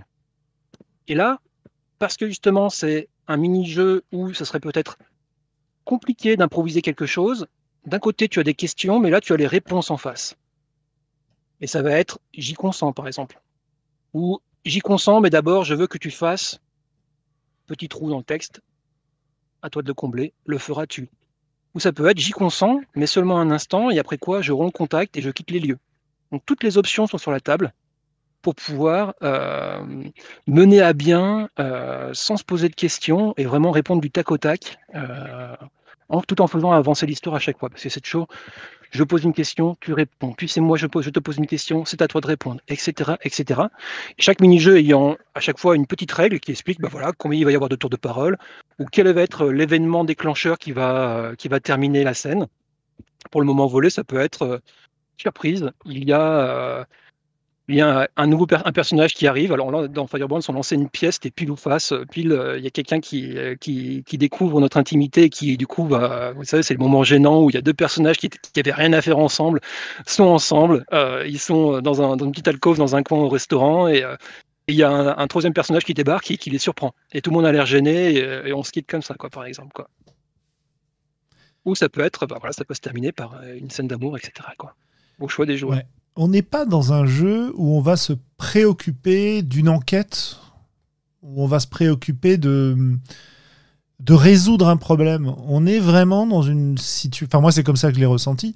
On est vraiment dans une situation dans laquelle on va, on va se laisser porter, on va suivre les, les instructions qui nous sont données pour pouvoir bah, simplement jouer, en fait. Et euh, faut accepter de se laisser porter. faut accepter de ne pas avoir la décision sur tout ce qui arrive à son personnage et d'en être vraiment l'interprète à un moment dans une histoire. Et, euh, et je sais que quand on en sort, enfin moi quand j'en sors, quand j'en suis sorti, des, des- rares parties que j'ai faites de ce type-là, euh, j'ai euh, le souvenir d'une partie finalement assez classique. Et bon, c'est pas magique non plus, il y a des fois où ça marche pas, il y a des moments où, où ça tombe un peu à l'eau. Le fait qu'on ait des questions qui soient posées, à moins d'être très fluides, euh, une des critiques que j'ai vues et que j'ai pu ressentir, c'est que ça peut prendre du temps. Tu vois, parce que parfois, tu as besoin de réfléchir un peu à ce que tu vas répondre. Donc, on te pose une question, euh, tout le monde est suspendu à tes lèvres, et en fait, tu mets euh, quelques minutes avant de, avant de trouver une réponse intéressante. Et donc, du coup, le rythme peut parfois être un peu lent et poser problème. Et puis, à d'autres moments, c'est l'inverse. Ça va très vite parce que tout de suite, on y va du tac au tac, etc. Donc, c'est pas non plus. voilà, c'est pas. c'est pas, Ah oui, c'est pas, le, magique. hein. c'est pas la, mais- la pierre philosophale du jeu de rôle. Voilà, mais c'est. J'ai euh, l'impression que c'est un peu. plaisant. euh, Pardon, vas-y. Non, c'est bon, vas-y. Ça me fait penser à. Alors, je sais pas si c'est correct, mais, mais ça me fait penser plus à des. des- bah, D'aller voir des spectacles d'improvisation théâtrale, d'impro à, à la- à l'américaine, là, de la comédie. Enfin, ça existe dans des bars à Paris aussi, hein. mais qui ont tendance à être euh, très aléatoires parce que bah, c'est de l'impro. Donc, il y a des fois où tout colle, tout marche bien et euh, tu t'éclates, et des fois où ça marche pas Ouais. et ça ne ça prend pas. Je et- vois, euh, alors, alors ce que tu veux une dire. partie de jeu de rôle un peu plus traditionnelle, que ça te plaise ou non, tu sais à quoi t'attendre. Donc tu sais que tu vas interpréter tes personnages, que tu vas progresser dans une histoire, il y a un but. Euh, tu alors que, alors, Eh ben, est-ce que, est-ce que le- la comparaison que je fais a l'air d'être euh, Alors, tu vas voir, du coup, je vais. Je euh, bah, effectivement, c'est tout à fait une crainte qu'on pourrait avoir, et puis c'est des fois, c'est carrément ce qu'on c'est vit en crainte, partie. hein, euh, Est-ce que ça se, mais, est-ce euh, que tu vois, c'est- ça peut être est-ce que euh, un, point nég- un gros point négatif, effectivement. ouais. Et c'est Ouais. des fois, moi, c'est ce que j'ai ressenti dans des parties sur des, des story games où justement, voilà, on est vraiment en impro, et puis il n'y a pas moyen de, de, de s'aider avec les autres parce que c'est- le jeu favorise pas forcément ça, etc. Mais là, dis-toi Je que c'est j'ai eu cette expérience sur certains jeux indépendants, euh, mais, mais Ouais, j'ai bah, pas pareil, testé ce bah, bien sûr. Ouais, bah, carrément, mais moi aussi, hein, je veux dire, en, en découvrant des petits mal, jeux, c'est des, concepts euh, novateurs, euh, on est toujours, ouais, on n'est jamais à l'abri de la partie qui se passe moins bien. Et euh, puis c'est toujours pareil, ça dépend de la table, ça dépend comment le jeu a été expliqué, ça Bien dépend voilà, si le jeu est bien fait ou Ce pas. qui, ce qui me dérange pas, parce que je Mais sais là, qu'on teste des trucs, je sais pas si ça va me plaire, et je sais pas à quoi Là, ça ressemble en que, pour reprendre la comparaison avec euh, le, le match d'impro, c'est très intéressant comme. euh, enfin, moi, je trouve ça intéressant comme axe pour justement présenter comment Mm. ça, ça se détache complètement de ça. Dis-toi que tu as un univers de base quand même. Dans Firebrand, c'était. euh, tu es sur une planète qui est très bien décrite. Il y a plein de gros enjeux militaires et politiques. Et vous êtes des romantiques, des pilotes extrêmement doués de robots, embarqués dans une guerre euh, qui ne dit pas son nom. Et vous, votre but là-dedans, c'est de mettre une belle pagaille, de vous foutre dans des ennuis pas possibles et de tomber amoureux des mauvaises personnes. Oui, puis il y a des camps euh, aussi. Certains- euh, Il y a des camps en plus, il y a des factions euh, qui sont vraiment euh, très très opposées. hein. Donc tu as style, tu as, le peuple opprimé qui se rebelle, tu as l'oppresseur qui vient d'une planète, euh, d'un système solaire euh, euh, extérieur et qui vient pour exploiter les ressources euh, naturelles de la planète, mais vraiment la vider, la sucer et repartir pour faire des profits, quoi, grosso modo. Et au milieu de tout ça, tu as un camp euh, qui est euh, l'ancienne aristocratie, donc les anciens oppresseurs du peuple, qui du coup se sont retrouvés, eux, euh, à la botte des, euh, des nouveaux arrivants qui sont euh, mieux équipés, euh, qui ont l'économie avec eux, le pouvoir militaire et tout ça. Quoi. Donc, euh, et ces anciens, et ces, euh, euh, ces nobles sont devenus vraiment des laquais et ont tout un prestige à regagner. Le peuple, lui, il a toujours été opprimé. Alors, clairement, ils sont en mode rébellion, terrorisme. C'est assez puissant. Quoi. Il y a des morts, il y a des conséquences, etc. Donc, as un contexte. Jou- tes personnages, ils sont vraiment, eux, complètement déconnectés de tout ça, même s'ils sont ancrés dans des factions. Eux, ils sont là pour jouer des jeunes gens talentueux qui vont tomber amoureux et qui sont des romantiques. Et la différence avec un, un match c'est que là, en fait, pour chaque joute, tu as un script, en fait. Mais tu as vraiment un script, quoi. C'est vraiment, euh, tu regarderas Firebrands, tu as vraiment un script, en fait. Tu as vraiment les textes, en fait. Donc, tu as vraiment que à piocher dedans. Et c'est là où le rôle du facilitateur, il est important, la personne qui va présenter le jeu, c'est de dire aux gens, mais en fait, euh, faites-moi confiance, vous allez voir, en choisissant du tac au tac des questions et des réponses, vous allez vous amuser. Et, il y a et ça peut ne pas plaire du tout, hein. il peut y avoir un complet rejet, avoir... moi j'ai eu des très bons amis qui m'ont dit non mais stop, moi ça marche pas, quoi. et à la fin de la partie ils étaient déçus parce qu'ils s'attendaient pas à ça. Quoi. Euh, mais vraiment, si tu fais ça du tac au tac, tu as une liste de, de à puce avec 12 propositions, bah, vraiment tu pointes ton doigt et tu dis je vais dire ça. Et je fais ça. Et je le fais du tac au tac pour justement garder un rythme et que justement on soit pas dans une. euh, Le but, c'est pas d'avoir la, bonne réponse. Il n'y a pas de bonne réponse en fait, puisque tu es, euh, tu incarnes ton personnage, mais tu vas broder par rapport à ce qui va se passer. C'est le jeu fait avancer l'histoire et après derrière on remplit les trous et toi tu, euh, en même temps tu découpes ton personnage en fait. C'est-à-dire que c'est pas un jeu de rôle où tu vas créer ton personnage pendant une demi-heure et après, tu vas voir comment ce personnage-là, avec une psychologie, avec des relations, avec euh, un background très réfléchi, va évoluer dans un contexte qui lui-même va évoluer vers quelque chose avec un début, un milieu et une fin. Tu as un personnage qui est défini par une faction, par deux adjectifs dans une liste que tu as choisie, et c'est tout, quelque chose quasiment. Enfin, dans Firebrand, si tu choisis un, robot, dans, dans Once More Into the Void, tu as, d'autres choix à faire, mais c'est vraiment des choix que tu peux faire du tac au tac comme ça. Et c'est pendant la partie que tu découvres ton personnage. Et ça, les jeux, normalement, l'expliquent bien dans les règles. C'était le cas dans, dans Firebrand, j'ai plus le PDF de Once More Into the Void sous les yeux euh, pour pouvoir euh, te confirmer ça pour, pour le jeu de Jamie. Mais tu vas vraiment découvrir ton personnage en jouant par ses réponses et par ses questions, en fait. Je sais pas si c'est clair. Ouais, ouais, si, si, si, je- non, mais c'est super Ouais, intéressant. C'est cool. Et, et là, on n'a pas, je crois pas, euh, Jason, que tu aies des, des factions différentes dans euh, Once More Into the Void, mais tu as des, des personnages qui ont des oppositions de base parce que le capitaine a trahi tout le monde et parce que chaque rôle est, euh, est un archétype et très, euh, très, très, a beaucoup de caractère en fait. Exact. Euh, donc, euh, le, le croyant, c'est clair qu'il euh, il ou elle euh, croit toujours au euh, capitaine. Euh, que oh, c'est correct, euh, c'était pas euh, l'intention. Euh, le capitaine est vraiment un héros. On n'était pas trop trahi. trahi. Comme, et comparé ça, le brisé, tellement fâché, plein de vengeance, il veut causer de douleur au capitaine, n'importe quand, n'importe où. Euh, donc, et le capitaine a aussi les, euh, les interactions avec chaque personnage. Peut voir euh, le euh, euh, le pardon, est-ce que mon son est coupé? Non, non, non, non, c'est très bien. ok, c'est juste. euh, Oh, ok. Problème. ouais. ah, J'ai vu les commentaires euh, Ouais. dans le Discord. Euh, donc, euh, par exemple, euh, voir le vétéran euh, et le, le vétéran comme héros, comme il était euh, euh, il y a dix ans. Euh, donc, euh, tout, euh, tous les éléments euh, héroïques que le vétéran croit même, euh, pense était euh, soit passé.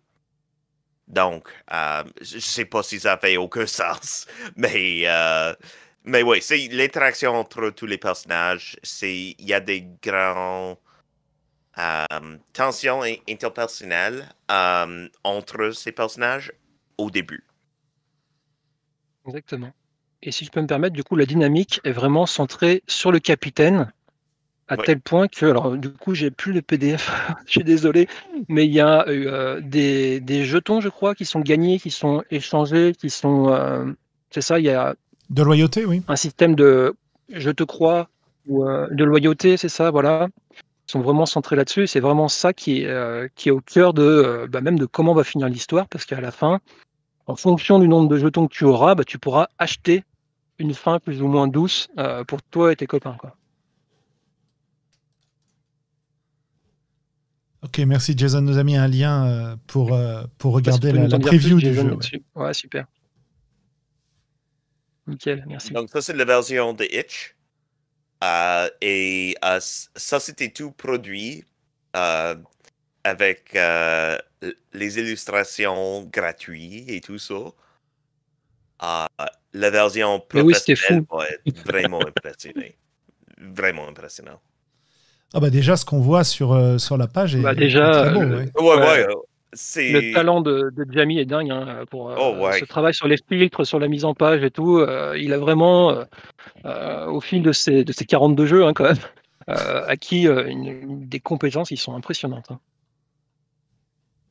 Ouais, c'est tellement impressionnant. Et il y a un élément pour chaque personnage qui explique euh, quel genre de personne pourrait être intéressée à jouer ce personnage. Donc, euh,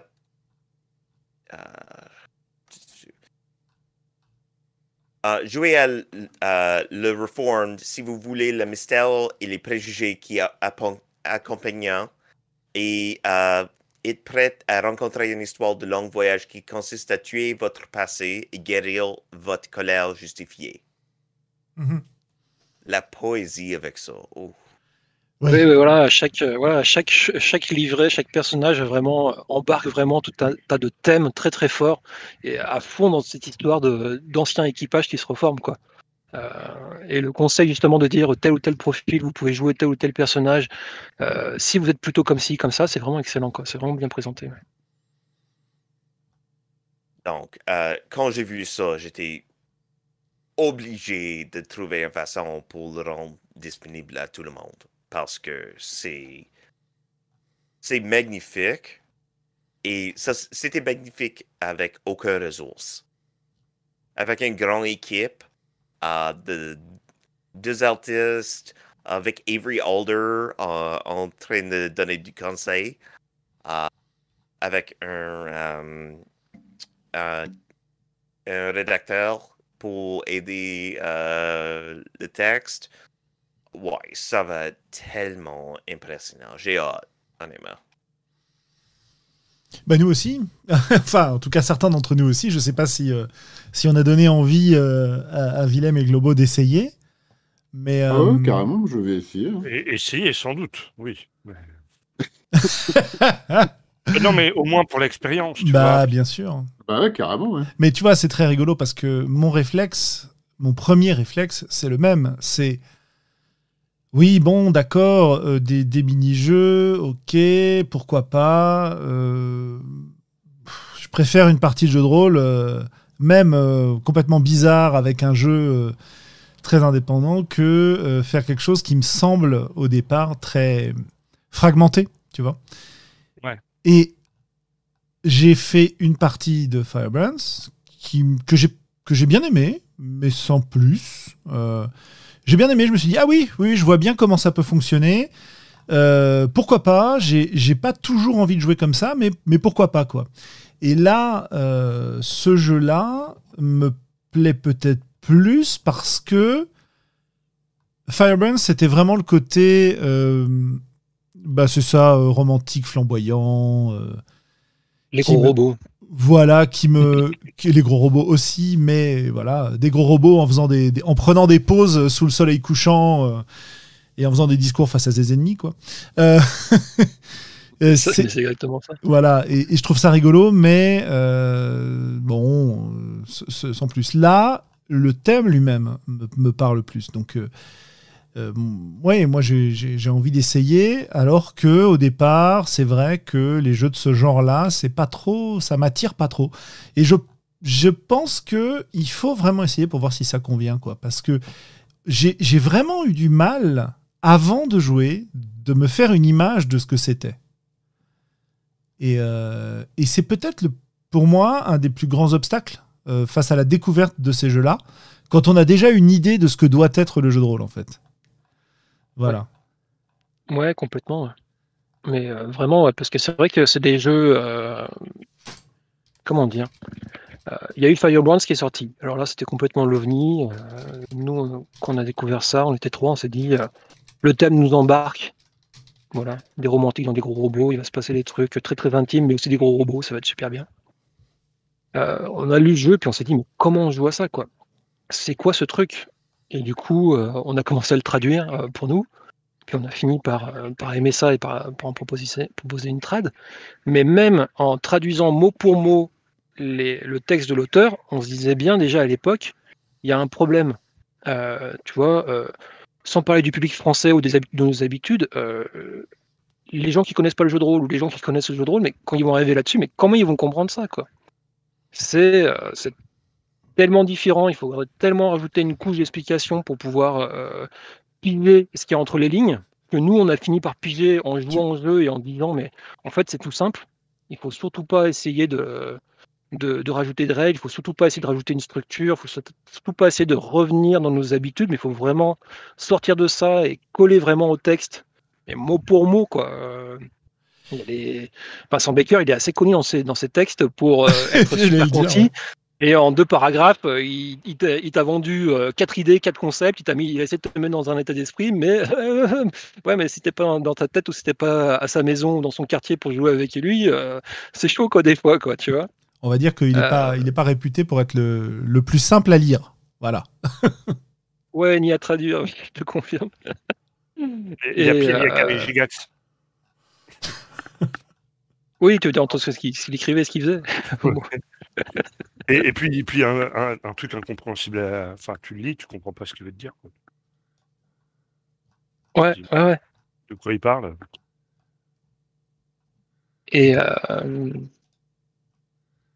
Après, il y a peut-être Ouais. l'effet premier jeu, tu vois, quand, quand le jeu, quand c'est un jeu qui est vraiment, qui change vraiment le paradigme, euh, forcément, même si l'auteur essaie d'être clair, c'est souvent compliqué. Et euh, une fois que tu as deux, trois hacks, deux, trois jeux, deux, trois personnes qui reformulent et qui réexpliquent comment eux ils le jouent, comment ils font, etc., euh, ça devient plus facile. Ils nous avaient déjà fait le coup avec, avec euh, Apocalypse World, quoi. Ouais, alors il y, a- il y a un peu Ouais. de ça. Bah, tu vois, un peu comme dans les PBTA, il y a un peu de ça. C'est-à-dire qu'après, derrière ça, ils ont, Vincent et Meguet ont sorti d'autres jeux. Ils en ont sorti deux consécutivement. Après Firebrands, ils ont sorti The King is Dead, qui a priori euh, était euh, plus compréhensible pour, les gens qui, ont commencé par ce jeu-là. Et puis un autre qui s'appelait In Dreaming Avalon, où on joue, euh, c'est super rigolo, on joue les chevaliers du roi Arthur qui viennent de se, perdre dans le royaume des fées. Et il va y avoir des histoires de, fesses, de chevalerie et d'honneur perdu pour essayer de. Bon, bref. Un truc assez délirant. Mais euh, qu'est-ce qui est arrivé à la suite de ces jeux-là? Euh, Moi, je trouve que malgré tout, les textes de ces trois jeux permettent pas non plus de bien, bien piger le truc. Et à la suite de ça, ils sont sortis plein de hacks. Je te dis, il y en a 30, j'en ai compté 30. Aujourd'hui, il y en a peut-être un peu plus. Et dans ces jeux, on présuppose que tu as pigé le concept du premier pour pouvoir jouer aux autres. Et tous les jeux, alors il y en a qui y arrivent, il y en a qui y arrivent, et il y en a un qui s'appelle Divine. Euh, je trouve que je, trouve les explications sont beaucoup plus claires que celles de Vincent, avec le même nombre de mots. On arrive beaucoup mieux à te poser dans une ambiance. Mais il y a beaucoup de jeux aussi qui présupposent que tu as pigé comment jouer à Firebrands, King Dead et, et, et consorts pour pouvoir jouer, euh, pour pouvoir jouer à, à, ça. Quoi. Et on a trouvé ça dans les PBTA avec les nombreux hacks. Et puis Ouais, après, il y a des, ouais. des gens des années des années après qui ont trouvé comment expliquer, comment transmettre euh, leur façon de jouer, leur plaisir de jouer, etc. etc. Mais, ça, mais pas tous. Moi, j'ai le même cas avec euh, les jeux Belonging Outside Belonging de Avery Alder et, euh, et son compère Benjamin qui, qui ont sorti Dream Askew et Dream Apart, où euh, tu as un jeu qui est sorti en 2011, qui était extrêmement concis, il y avait 15 pages et les explications de règles, c'était trois paragraphes sur une page. Oui. Et avec ça, Avery supposait que tu, tu pigeais ce qu'elle avait en tête et que tu allais pouvoir jouer. Ouais. Et, et- Euh, La Et seule différence, c'est, je pense que Avery a bien fait. J'ai compris les 15 pages les trois paragraphes de règles. Um, euh, Vincent et Miguel sont excellents, mais ils sont des créateurs um, révolutionnaires et pas évolutionnaires. Mhm. Donc, Oh. ils vont créer des nouvelles paradigmes chaque fois, euh, vraiment frappants. Mais on a be- besoin des autres gens pour vraiment refiner et m- mieux expliquer les idées euh, tellement innovateurs qu'ils nous donnent. je, je te repiquerai l'idée et le concept. C'est très joliment dit.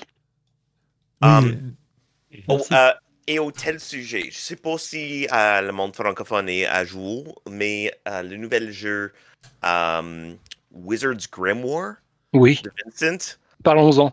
wow! parlons-en. Ah, donc, euh, le monde euh, est connaissant du euh, ancien jeu euh, Sundered Lands. oui, on en a Ou- pas. ouais, ouais. Il y a un héros et plusieurs maîtres de jeu, effectivement. Où l'héros dit hey, Je marche à côté de rivière. Euh, que vois euh, euh, Qu'est-ce que je vois? Et un des membres d'audience va rencontrer le danger que l'héros doit se passer. C'est le même genre d'affaire, mais vous sont tous les magiciens. Donc, en lieu de d'avoir les problèmes fournis par un maître de jeu et les solutions produites par le joueur, euh, les problèmes sont donnés par le magicien pour lui-même et les gens autour donnent des solutions. C'est, c'est bizarre euh, il vaut la peine de lancer un coup d'œil pour essayer de faire l'analyse parce que euh, j'ai l'impression que c'est au même domaine que euh, les jeux Belonging Outside Belonging ou Firebrands Framework. C'est le même genre de ré- révolution, euh, mais c'est tout nouveau. C'était présenté pendant Zine Quest, par exemple. Ouais. Et euh, sur, euh, sur Itch.io, il en a déjà fait plein d'itérations. Alors sur Itch.io ou sur son Patreon, je sais plus, mais Ouais. c'est euh, un corpus de, de jeux et de règles qui se répondent entre eux et euh, c'est assez poussé son projet Grimoire. ouais. Mm. Ouais, ouais.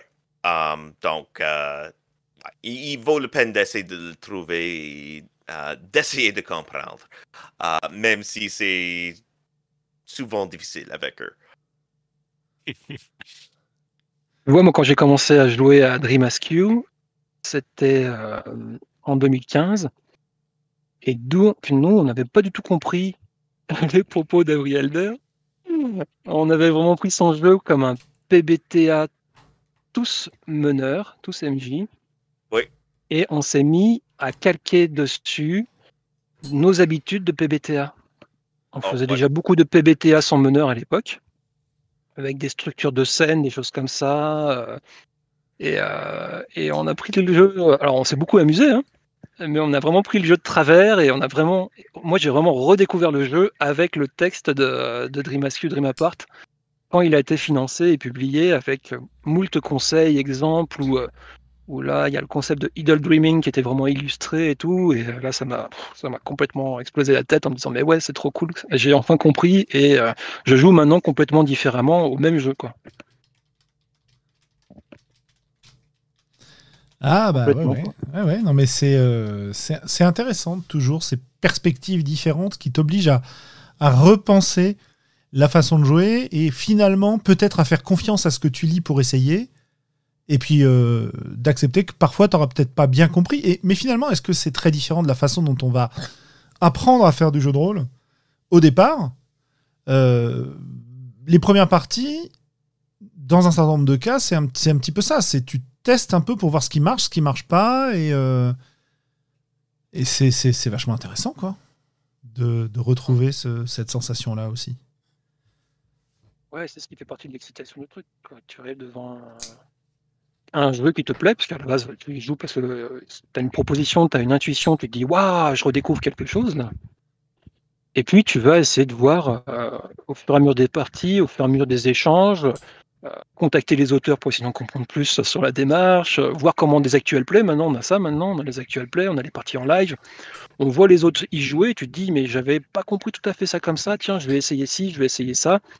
Ou même maintenant où on est à a l'ère d'Internet et d'Itch.io où il y a plein plein de propositions qui sont faites. Des fois, voilà, il y a des gens qui font comme Jamie euh, en huit jours une nouvelle proposition complètement différente.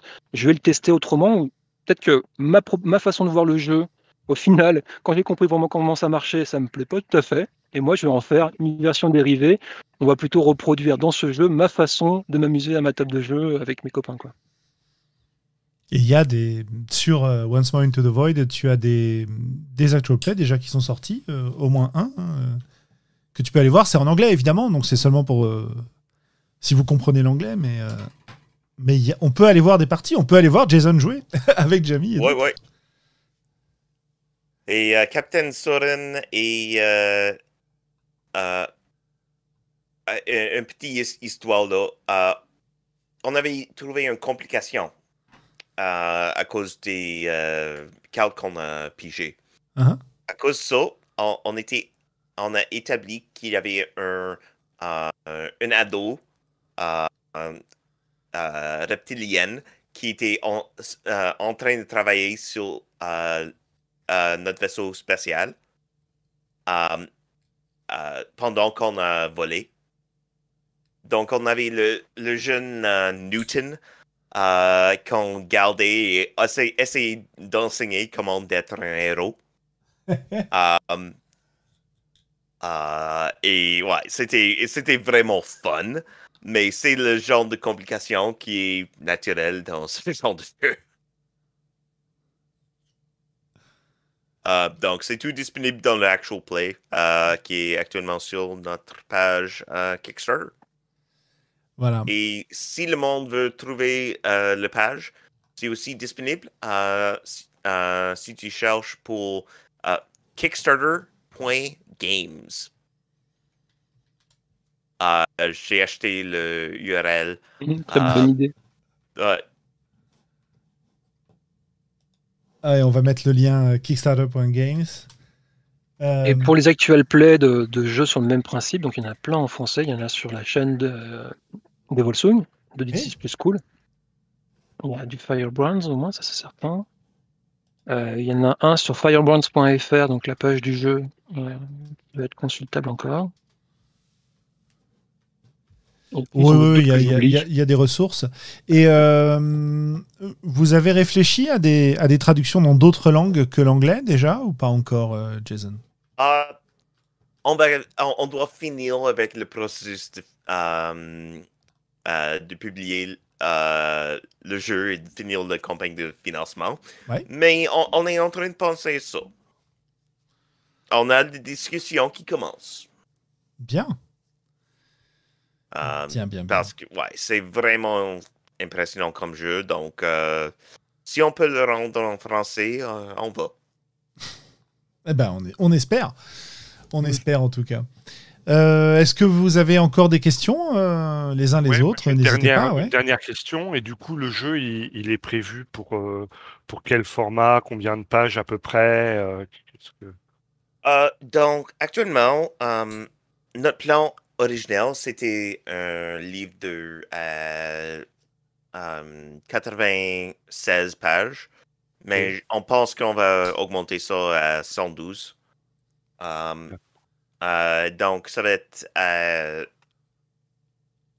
euh, environ 8 pouces par 8 pouces euh, en grandeur. Euh, on, euh, et euh, un bon hardcover. Um, donc, ça, ça va être assez proche à un BD, euh, si tout va bien. Donc, euh, ouais. Euh, donc, on va prendre avantage du grandeur pour, euh, pour vraiment donner l'espace pour toutes les images et tous les textes de vraiment exprimer le caractère du jeu. Um, Voilà, pour nos amis, a- qui- ouais.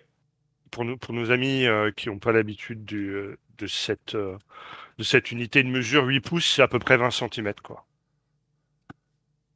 Voilà, c'était juste la, précision. euh, non, mais tu fais bien. La précision Ouais, ouais, ouais. symétrique.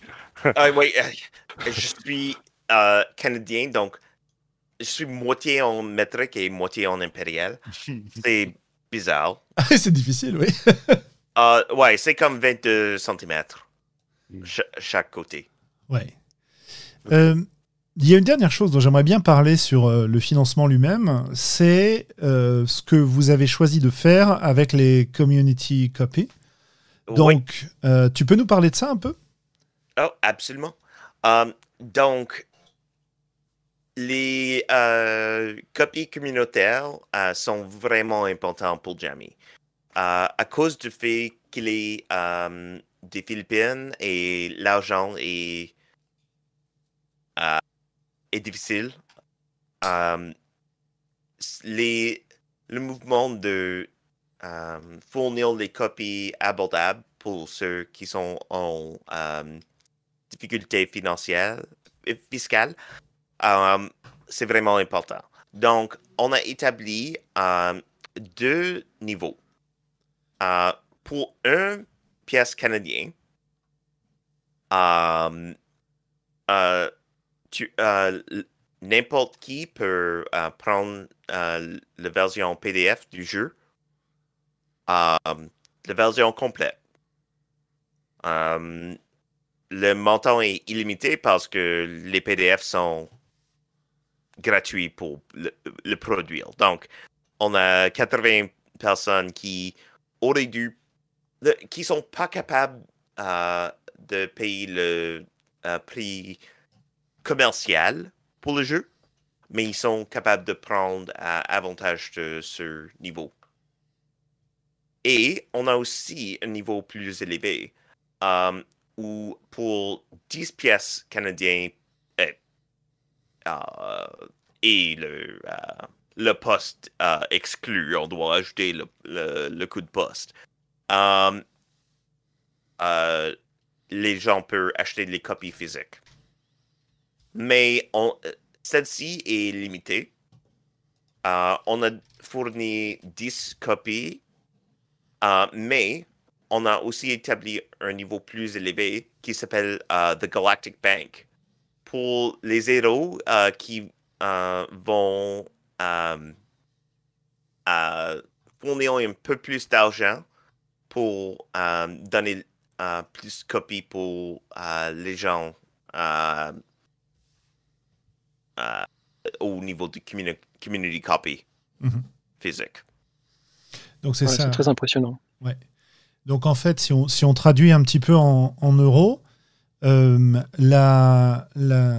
donc pour, pour les, les gens qui n'ont pas beaucoup d'argent mais qui peuvent quand même payer des frais de port pour la poste, euh, le jeu va coûter, peut coûter euh, un peu moins de 7 euros. Et, et puis, si vous voulez permettre à quelqu'un de l'acheter à ce prix-là, eh bien, vous paierez, je crois, alors que je dise pas de bêtises, peut-être 10 euros en plus. Voilà, à peu près le même prix, quoi, finalement.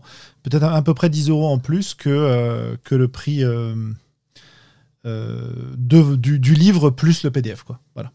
Oui. Et c'est une belle initiative, je trouve. Et donc, effectivement, le coût pour la version vraiment de coût réduit, c'est seulement euh, effectivement 20 euros euh, pour euh, l'achat puis le poste pour n'importe où hors de l'États-Unis. Ouais. Donc, c'est pas mal impressionnant. le, le, coût normal pour ça serait plus proche à 50 euros. Ouais. Donc, c'est tout grâce aux zéros euh, euh, qui ont contribué à ce niveau élevé pour faciliter ce processus et les autres. Mais ce niveau élevé, comme tu dis, euh, ça reste 50 euros pour nous. Donc c'est pas non plus un prix. C'est un peu cher, mais c'est pas un prix très important finalement par rapport au jeu de rôle en général.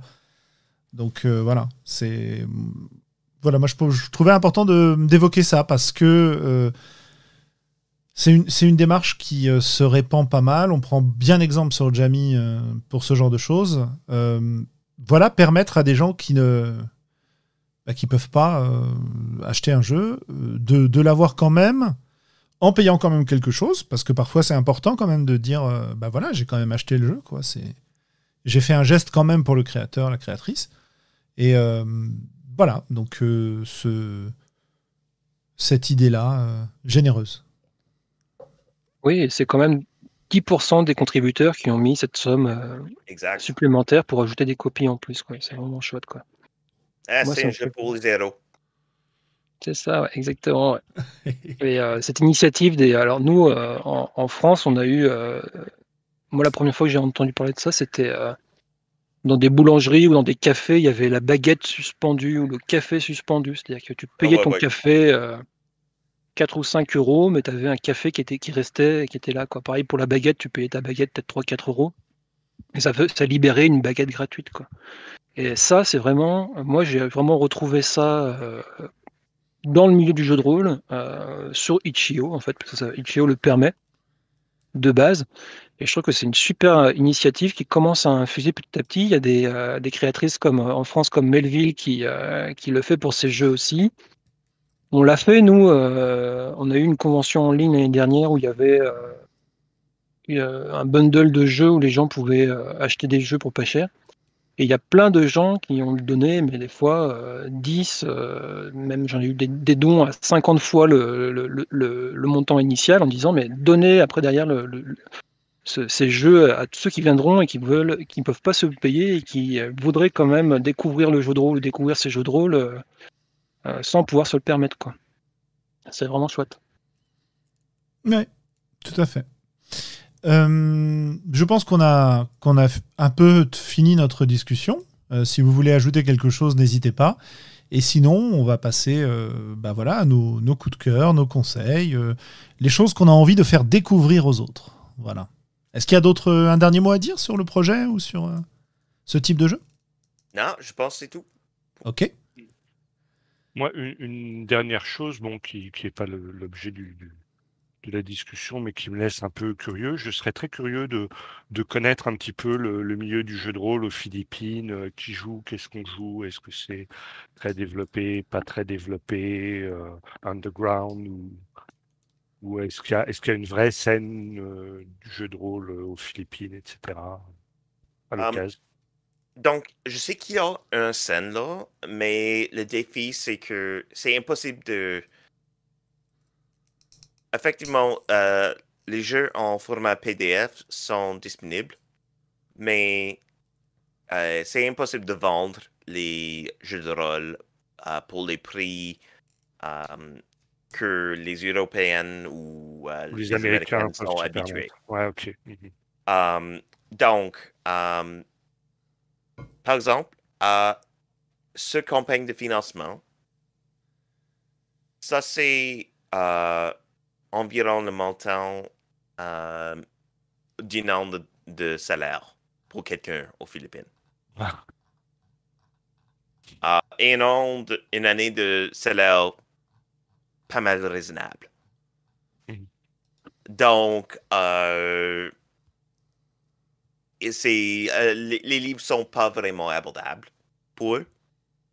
Euh, mais c'est la raison pour laquelle euh, la communauté Itch euh, est tellement fort. Parce qu'il il donne euh, l'occasion pour les gens de préparer les jeux à coût minime, donner des community copies et pour vendre ces jeux aux Américaines qui ont beaucoup d'argent, effectivement. Donc, ils sont capables de vendre aux gens riches, utiliser l'argent-là pour acheter plus de jeux, pour informer leur propre euh, création. Um, et euh, ça le rend beaucoup plus facile. Euh, oui, ah, et merci. Oui, euh, Jamie a un Patreon, euh, euh, Sword Queen Games, euh, où tu peux euh, découvrir euh, tous ces euh, jeux intrigants, intéressants, euh, et euh, soutenir euh, ce créateur euh, innovateur. Exactement. Ok. Qui a un Patreon qui d'ailleurs est- vraiment, enfin moi ça m'a vraiment impressionné, c'est que, euh, bon alors du coup il y a les exclus, euh, Jamie partage ses idées, ses pistes de jeux dessus, euh, les jeux à venir et tout, il y a beaucoup de previews, et surtout il parle euh, beaucoup de sa, démarche de création, euh, c'est un Patreon qui est vraiment euh, beaucoup plus que le pitch d'un jeu, un lien, et une fois par mois, et basta. Il y a vraiment beaucoup de textes. C'est vraiment pour moi, c'était le Patreon, sur lequel j'ai trouvé le plus de, bah, contenu en plus. Donc ça vaut le coup, même un, dollar par mois, de, le soutenir dans sa page. Ouais, et puis c'est vraiment un créateur très intéressant, effectivement. Il y a, il y a des, des- des tonnes d'idées dans tous les sens. Enfin, c'est euh, voilà, on est, on est content de, de lire son travail. Et si tu veux soutenir une autre euh, créatrice philippine, euh, j'inclus ici euh, Oui, The Dovetailer. Pamu Punzalon est excellent comme centre communautaire et ça travaille euh, pour euh, un- une douzaine des jeux, euh, in- incluant euh, un des jeux du euh, From Our Shores, euh, le, euh, de Sandy Pug, euh, euh, Nevathem's End. Euh, ouais, il vaut la peine de soutenir euh, Pamu et regarder à tous leurs euh, jeux impressionnants. oui, tout à fait. ouais. Voilà, donc euh, bah, voilà, euh, on vous aura donné aussi des, des pistes pour aller découvrir. Vas-y, Mathieu. Ouais, je voulais juste parler d'une initiative aussi qui est vraiment pas mal. Parce que du coup, alors moi, du coup, j'ai découvert euh, le travail de Jamie euh, fin 2019. Et euh, en discutant avec lui, du coup, j'ai appris à connaître un peu derrière d'autres communautés euh, en Malaisie, euh, dans tout le, le sud-est de, de l'Asie, on va dire. Oui. Et euh, il y a une initiative qui s'est faite euh, fin d'année dernière, qui est vraiment pas mal du tout, qui est un site qui met en avant ses créateurs, ses créatrices. Ça s'appelle Across RPGC. RPGC, c'est pour euh, euh, Southwest South- South Asia. Voilà. Et qui est vraiment qui est vraiment chouette parce que ça vous permet en fait de manière je crois que c'est aléatoire je crois tu rentres sur le site tu dis euh, montre-moi un jeu et ça te fait popper un jeu euh, étonnant euh, créé par ces communautés là et, c'est vraiment bien effectivement comme tu disais Jason puisque leur marché sur place eh ben, est, vraiment impossible quoi il n'y a pas de marché du, jeu quoi d'aller voir ces initiatives là et je trouve que le fait que ces créateurs se puissent se retrouver sur Internet et faire connaître leur jeu, c'est vraiment, vraiment une chance qu'on a aujourd'hui de, voir des communautés comme ça se fédérer autour de. De bah, mais bon, il y a des idées, il y a des, euh, bien sûr, il y a des idées euh, de création, des idées politiques, il y a plein de trucs derrière tout ça, quoi. Et c'est vraiment une, une- une chance qu'on a aujourd'hui de pouvoir aller voir d'autres rôlistes aussi facilement, quoi. Mm. Parce que moi, c'est pas demain la veille que je prendrai l'avion pour, euh, pour aller aux Philippines ou en Malaisie, quoi. Il y a toute une Ouais. mythologie aussi à découvrir et c'est c'est agréable de découvrir ces légendes, ces histoires, euh, sans que ce soit des, euh, des Européens ou des Américains qui les, qui les exploitent et qui les ramènent. quoi. Ah ouais. C'est sympa ça Alors, aussi. ouais, en mode hollywoodienne. euh, Ouais, bah ouais. C'est ça, ouais. Les histoires de- d'esprit, de, fantômes, d'esprit de la nature euh, aux Philippines, il y en a plein dans les jeux de, de Jamie. Euh, des histoires par rapport aux, aux expats. Qu'est-ce que c'est la vie d'expat quand tu es philippin et que tu es expatrié? Euh, Souvent, c'est pour aller travailler dans des, euh, des jobs de misère et puis euh, envoyer de l'argent au pays. Et, euh, et quand tu reviens euh, des années après, retrouver ta famille, etc., ce rapport à euh, comment tu as quitté un monde et que tu as retrouvé euh, ton monde familial avec les traditions, etc. Et comment tu es vu par ta communauté. Il en parle dans ses jeux, il y a plein de jeux qui parlent de ça. Donc c'est super intéressant de, pouvoir accéder par les jeux, que ça reste du jeu, à ces cultures. Ok. Je pense que c'est pas mal comme, euh, comme mise en avant et comme, euh, comme conseil, mais est-ce que vous avez d'autres choses que vous voudriez euh, conseiller à nos auditeurs et nos auditrices? Euh, Je sais pas, par qui on peut commencer? Par euh, allez, Willem au hasard. Non, non, je crois qu'il y a beaucoup qui a été dit là, donc moi j'ai pas, Ça marche. j'ai pas grand chose à rajouter là, je dois euh, Globo, t'as des, des trucs qui t'enthousiasment que tu voudrais partager? Alors, en, en ce moment, le, le dernier truc qui m'obsède, euh, je joue à Deep Rock Galactic sur PC. euh, donc on joue des nains euh, un peu délirants qui boivent de la bière, qui sont, vivent dans un vaisseau spatial et qui vont miner un astéroïde. Et donc, c'est des- c'est un jeu à mission en, en FPS. où On va euh, tuer des bugs dans des cavernes et, miner des trucs. Et euh, voilà, c'est c'est pas un grand jeu, mais ça, me- ça me fait bien marrer. il y a un esprit, et il y a un esprit un peu décalé euh, avec des bières, des bières délirantes, comme ça. Rigolo, quoi. Ok. Ouais. Euh, Mathieu Ouch, tu veux que je fasse un, un- un tri, c'est ça? Bah ouais, donne-nous un ou deux. Euh, euh, Allez, qu'est-ce qu'on qu'est-ce qu'on a vu popper euh, Je l'ai absolument pas lu, je sais pas du tout ce que ça retourne, de quoi ça retourne, mais c'est une évolution dans un jeu que tout le monde connaît, commence à connaître pas mal, qui est Dungeon World. Il va y avoir un Advance Dungeon World en français qui va sortir, qui est publié par Magimax et qui est euh, plus que dans les starting blocks, parce qu'il en est à, à relire les épreuves, je crois.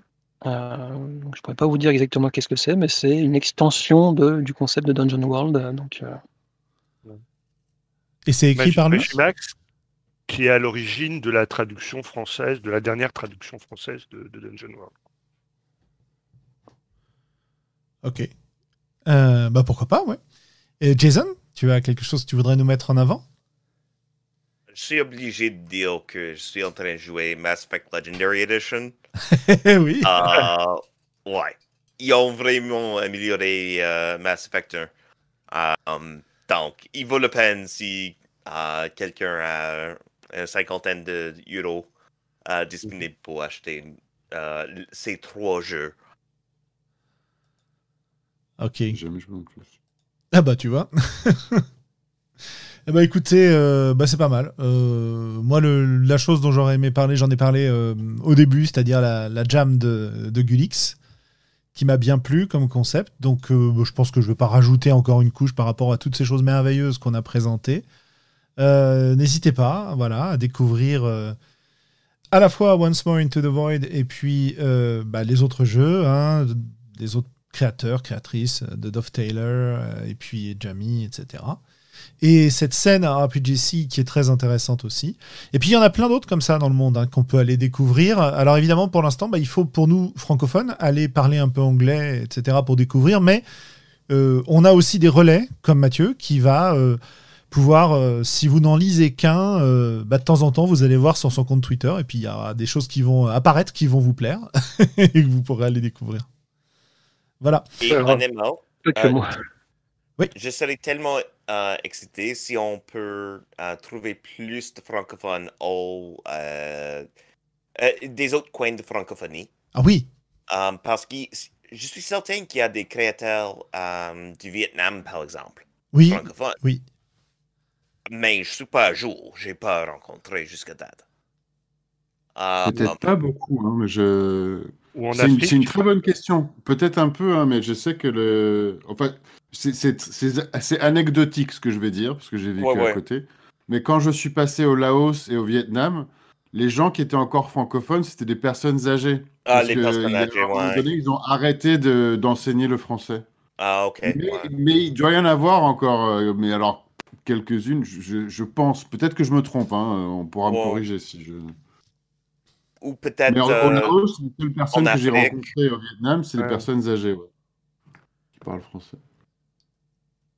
En Afrique, oui, ça, il y a. Ouais, ouais, on devrait avoir des, euh, des gens en Des masse rôlistes en Afrique, ouais. euh, qu'on n'a pas rencontrés, mais. euh, Il y a le, un créateur français de Shan euh, qui euh, a parlé de quelques expériences de jeux de rôle en Afrique qu'il a faites, ouais. Euh, mais c'est reste là aussi très anecdotique, oui. Ouais. Euh, Oh, euh, il y a une autre chose que je veux promouvoir. oui. Um, le jeu à Red Carnations on a Black Grave, Ah oui, oui, oui. C'est Ah presque disponible. C'est presque ici. On y est C'est presque. tout imprimé, c'est en théorie c'est dans le poste et c'est magnifique euh, en format réel. Um, Qu'est-ce que j'avais Et, qu'est-ce que c'est comme jeu alors euh? Ah, euh, C'est c'est joué dans la commune? ça. Pardon, vas-y. ouais, c'est c'est de la commune. Um, et euh, c'est il utilise la même structure en général que Monseguel um, 1244. Mhm. Um, mais c'est pour le, le commune. Et ouais, c'est un jeu dont euh, la, la créatrice, je crois, Oui. euh, nous avait contacté justement l'année dernière lors de la CyberConf 2 et elle avait euh, offert son jeu. euh, donc, euh, si vous avez fait le bundle solidaire numéro 2 de novembre, vous avez ce jeu quelque part dans vos PDF. Et Eh oui. Mais la, la, la commune, euh, notre commune à nous Oui, oui, la commune de Paris, Oui, oui. La commune Ah ouais, de la nôtre, Paris, ouais. ouais. Ah ouais, ouais, la nôtre, ouais. Ouais, ouais, alors c'est- fantasmé avec, euh, avec du fantastique dedans et plein de trucs. Voilà, celle dont on fête l'anniversaire en ce moment. et tout, quoi. Oui. Voilà. exactement. Enfin, bon, bref. Ouais, ok. Ouais. D'autres préfèrent euh, Euh, célébrer euh, d'autres gens. voilà. Voilà. C'est ça. Et euh, Notre cher euh, président, il préfère Napoléon, quoi. Voilà. ouais. Ah, mais si, j'ai le soft cover. truc, Ah, soft cover rule book. Ça veut dire, j'ai print, hein. Ouais. Ouais, ok, cool. Jason, je sais pas si tu connais Kaloum de Oh oui, The oui. Rollist Podcast. Voilà, il a, il a la même euh, envie que toi d'aller chercher des, des francophones euh, qui font du jeu de rôle dans le monde entier, en fait. On en a beaucoup parlé euh, fin- toute fin d'année dernière et euh, je sais que c'est quelque chose qui, qui lui tient à cœur aussi. Il y a, il y a sans doute quelque chose à faire en, en réunissant d'autres belles, belles, éne- belles énergies comme ça qui veulent, qui veulent Ouais. essayer de monter un projet là-dessus. Il y a quelque chose à faire. ouais. On adore. ouais, ouais. Et ben, Calum, on pourra discuter avec lui lors du prochain podcast des Voix d'Altaride, donc dans deux semaines, euh, le 31 mai. Quelle transition Ouais, ouais, tu quelle vois, transition quel Oh professionnalisme. c'est un métier, ça. C'est un métier, ça, franchement. C'est le métier du, du, du prof fatigué qui se dit qu'il est l'heure d'aller dormir pour être en forme demain. Et donc, euh, puisqu'il est tard chez nous, et donc euh, bah, on atteint notre fin de podcast. Euh, je remercie euh, bah, tout le monde, euh, à la fois des contributions euh, écrites sur le chat et euh, bah, vous, messieurs, d'avoir été euh, présents ce soir pour parler de ces jeux. Euh, voilà, merci beaucoup, et puis euh, bonsoir. Bonsoir. Ouais, merci à tous. ouais. Ouais, Bonne Et, soirée. et on va lancer le générique.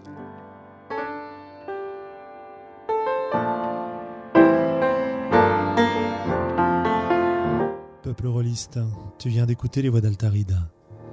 Si ce que tu as entendu t'a plu, n'hésite pas à nous laisser des commentaires sur le site, sur la chaîne YouTube, à nous rejoindre sur Facebook, sur Discord, bref, sur l'ensemble des réseaux sociaux. Et qui sait, peut-être même un jour nous laisser des étoiles sur iTunes.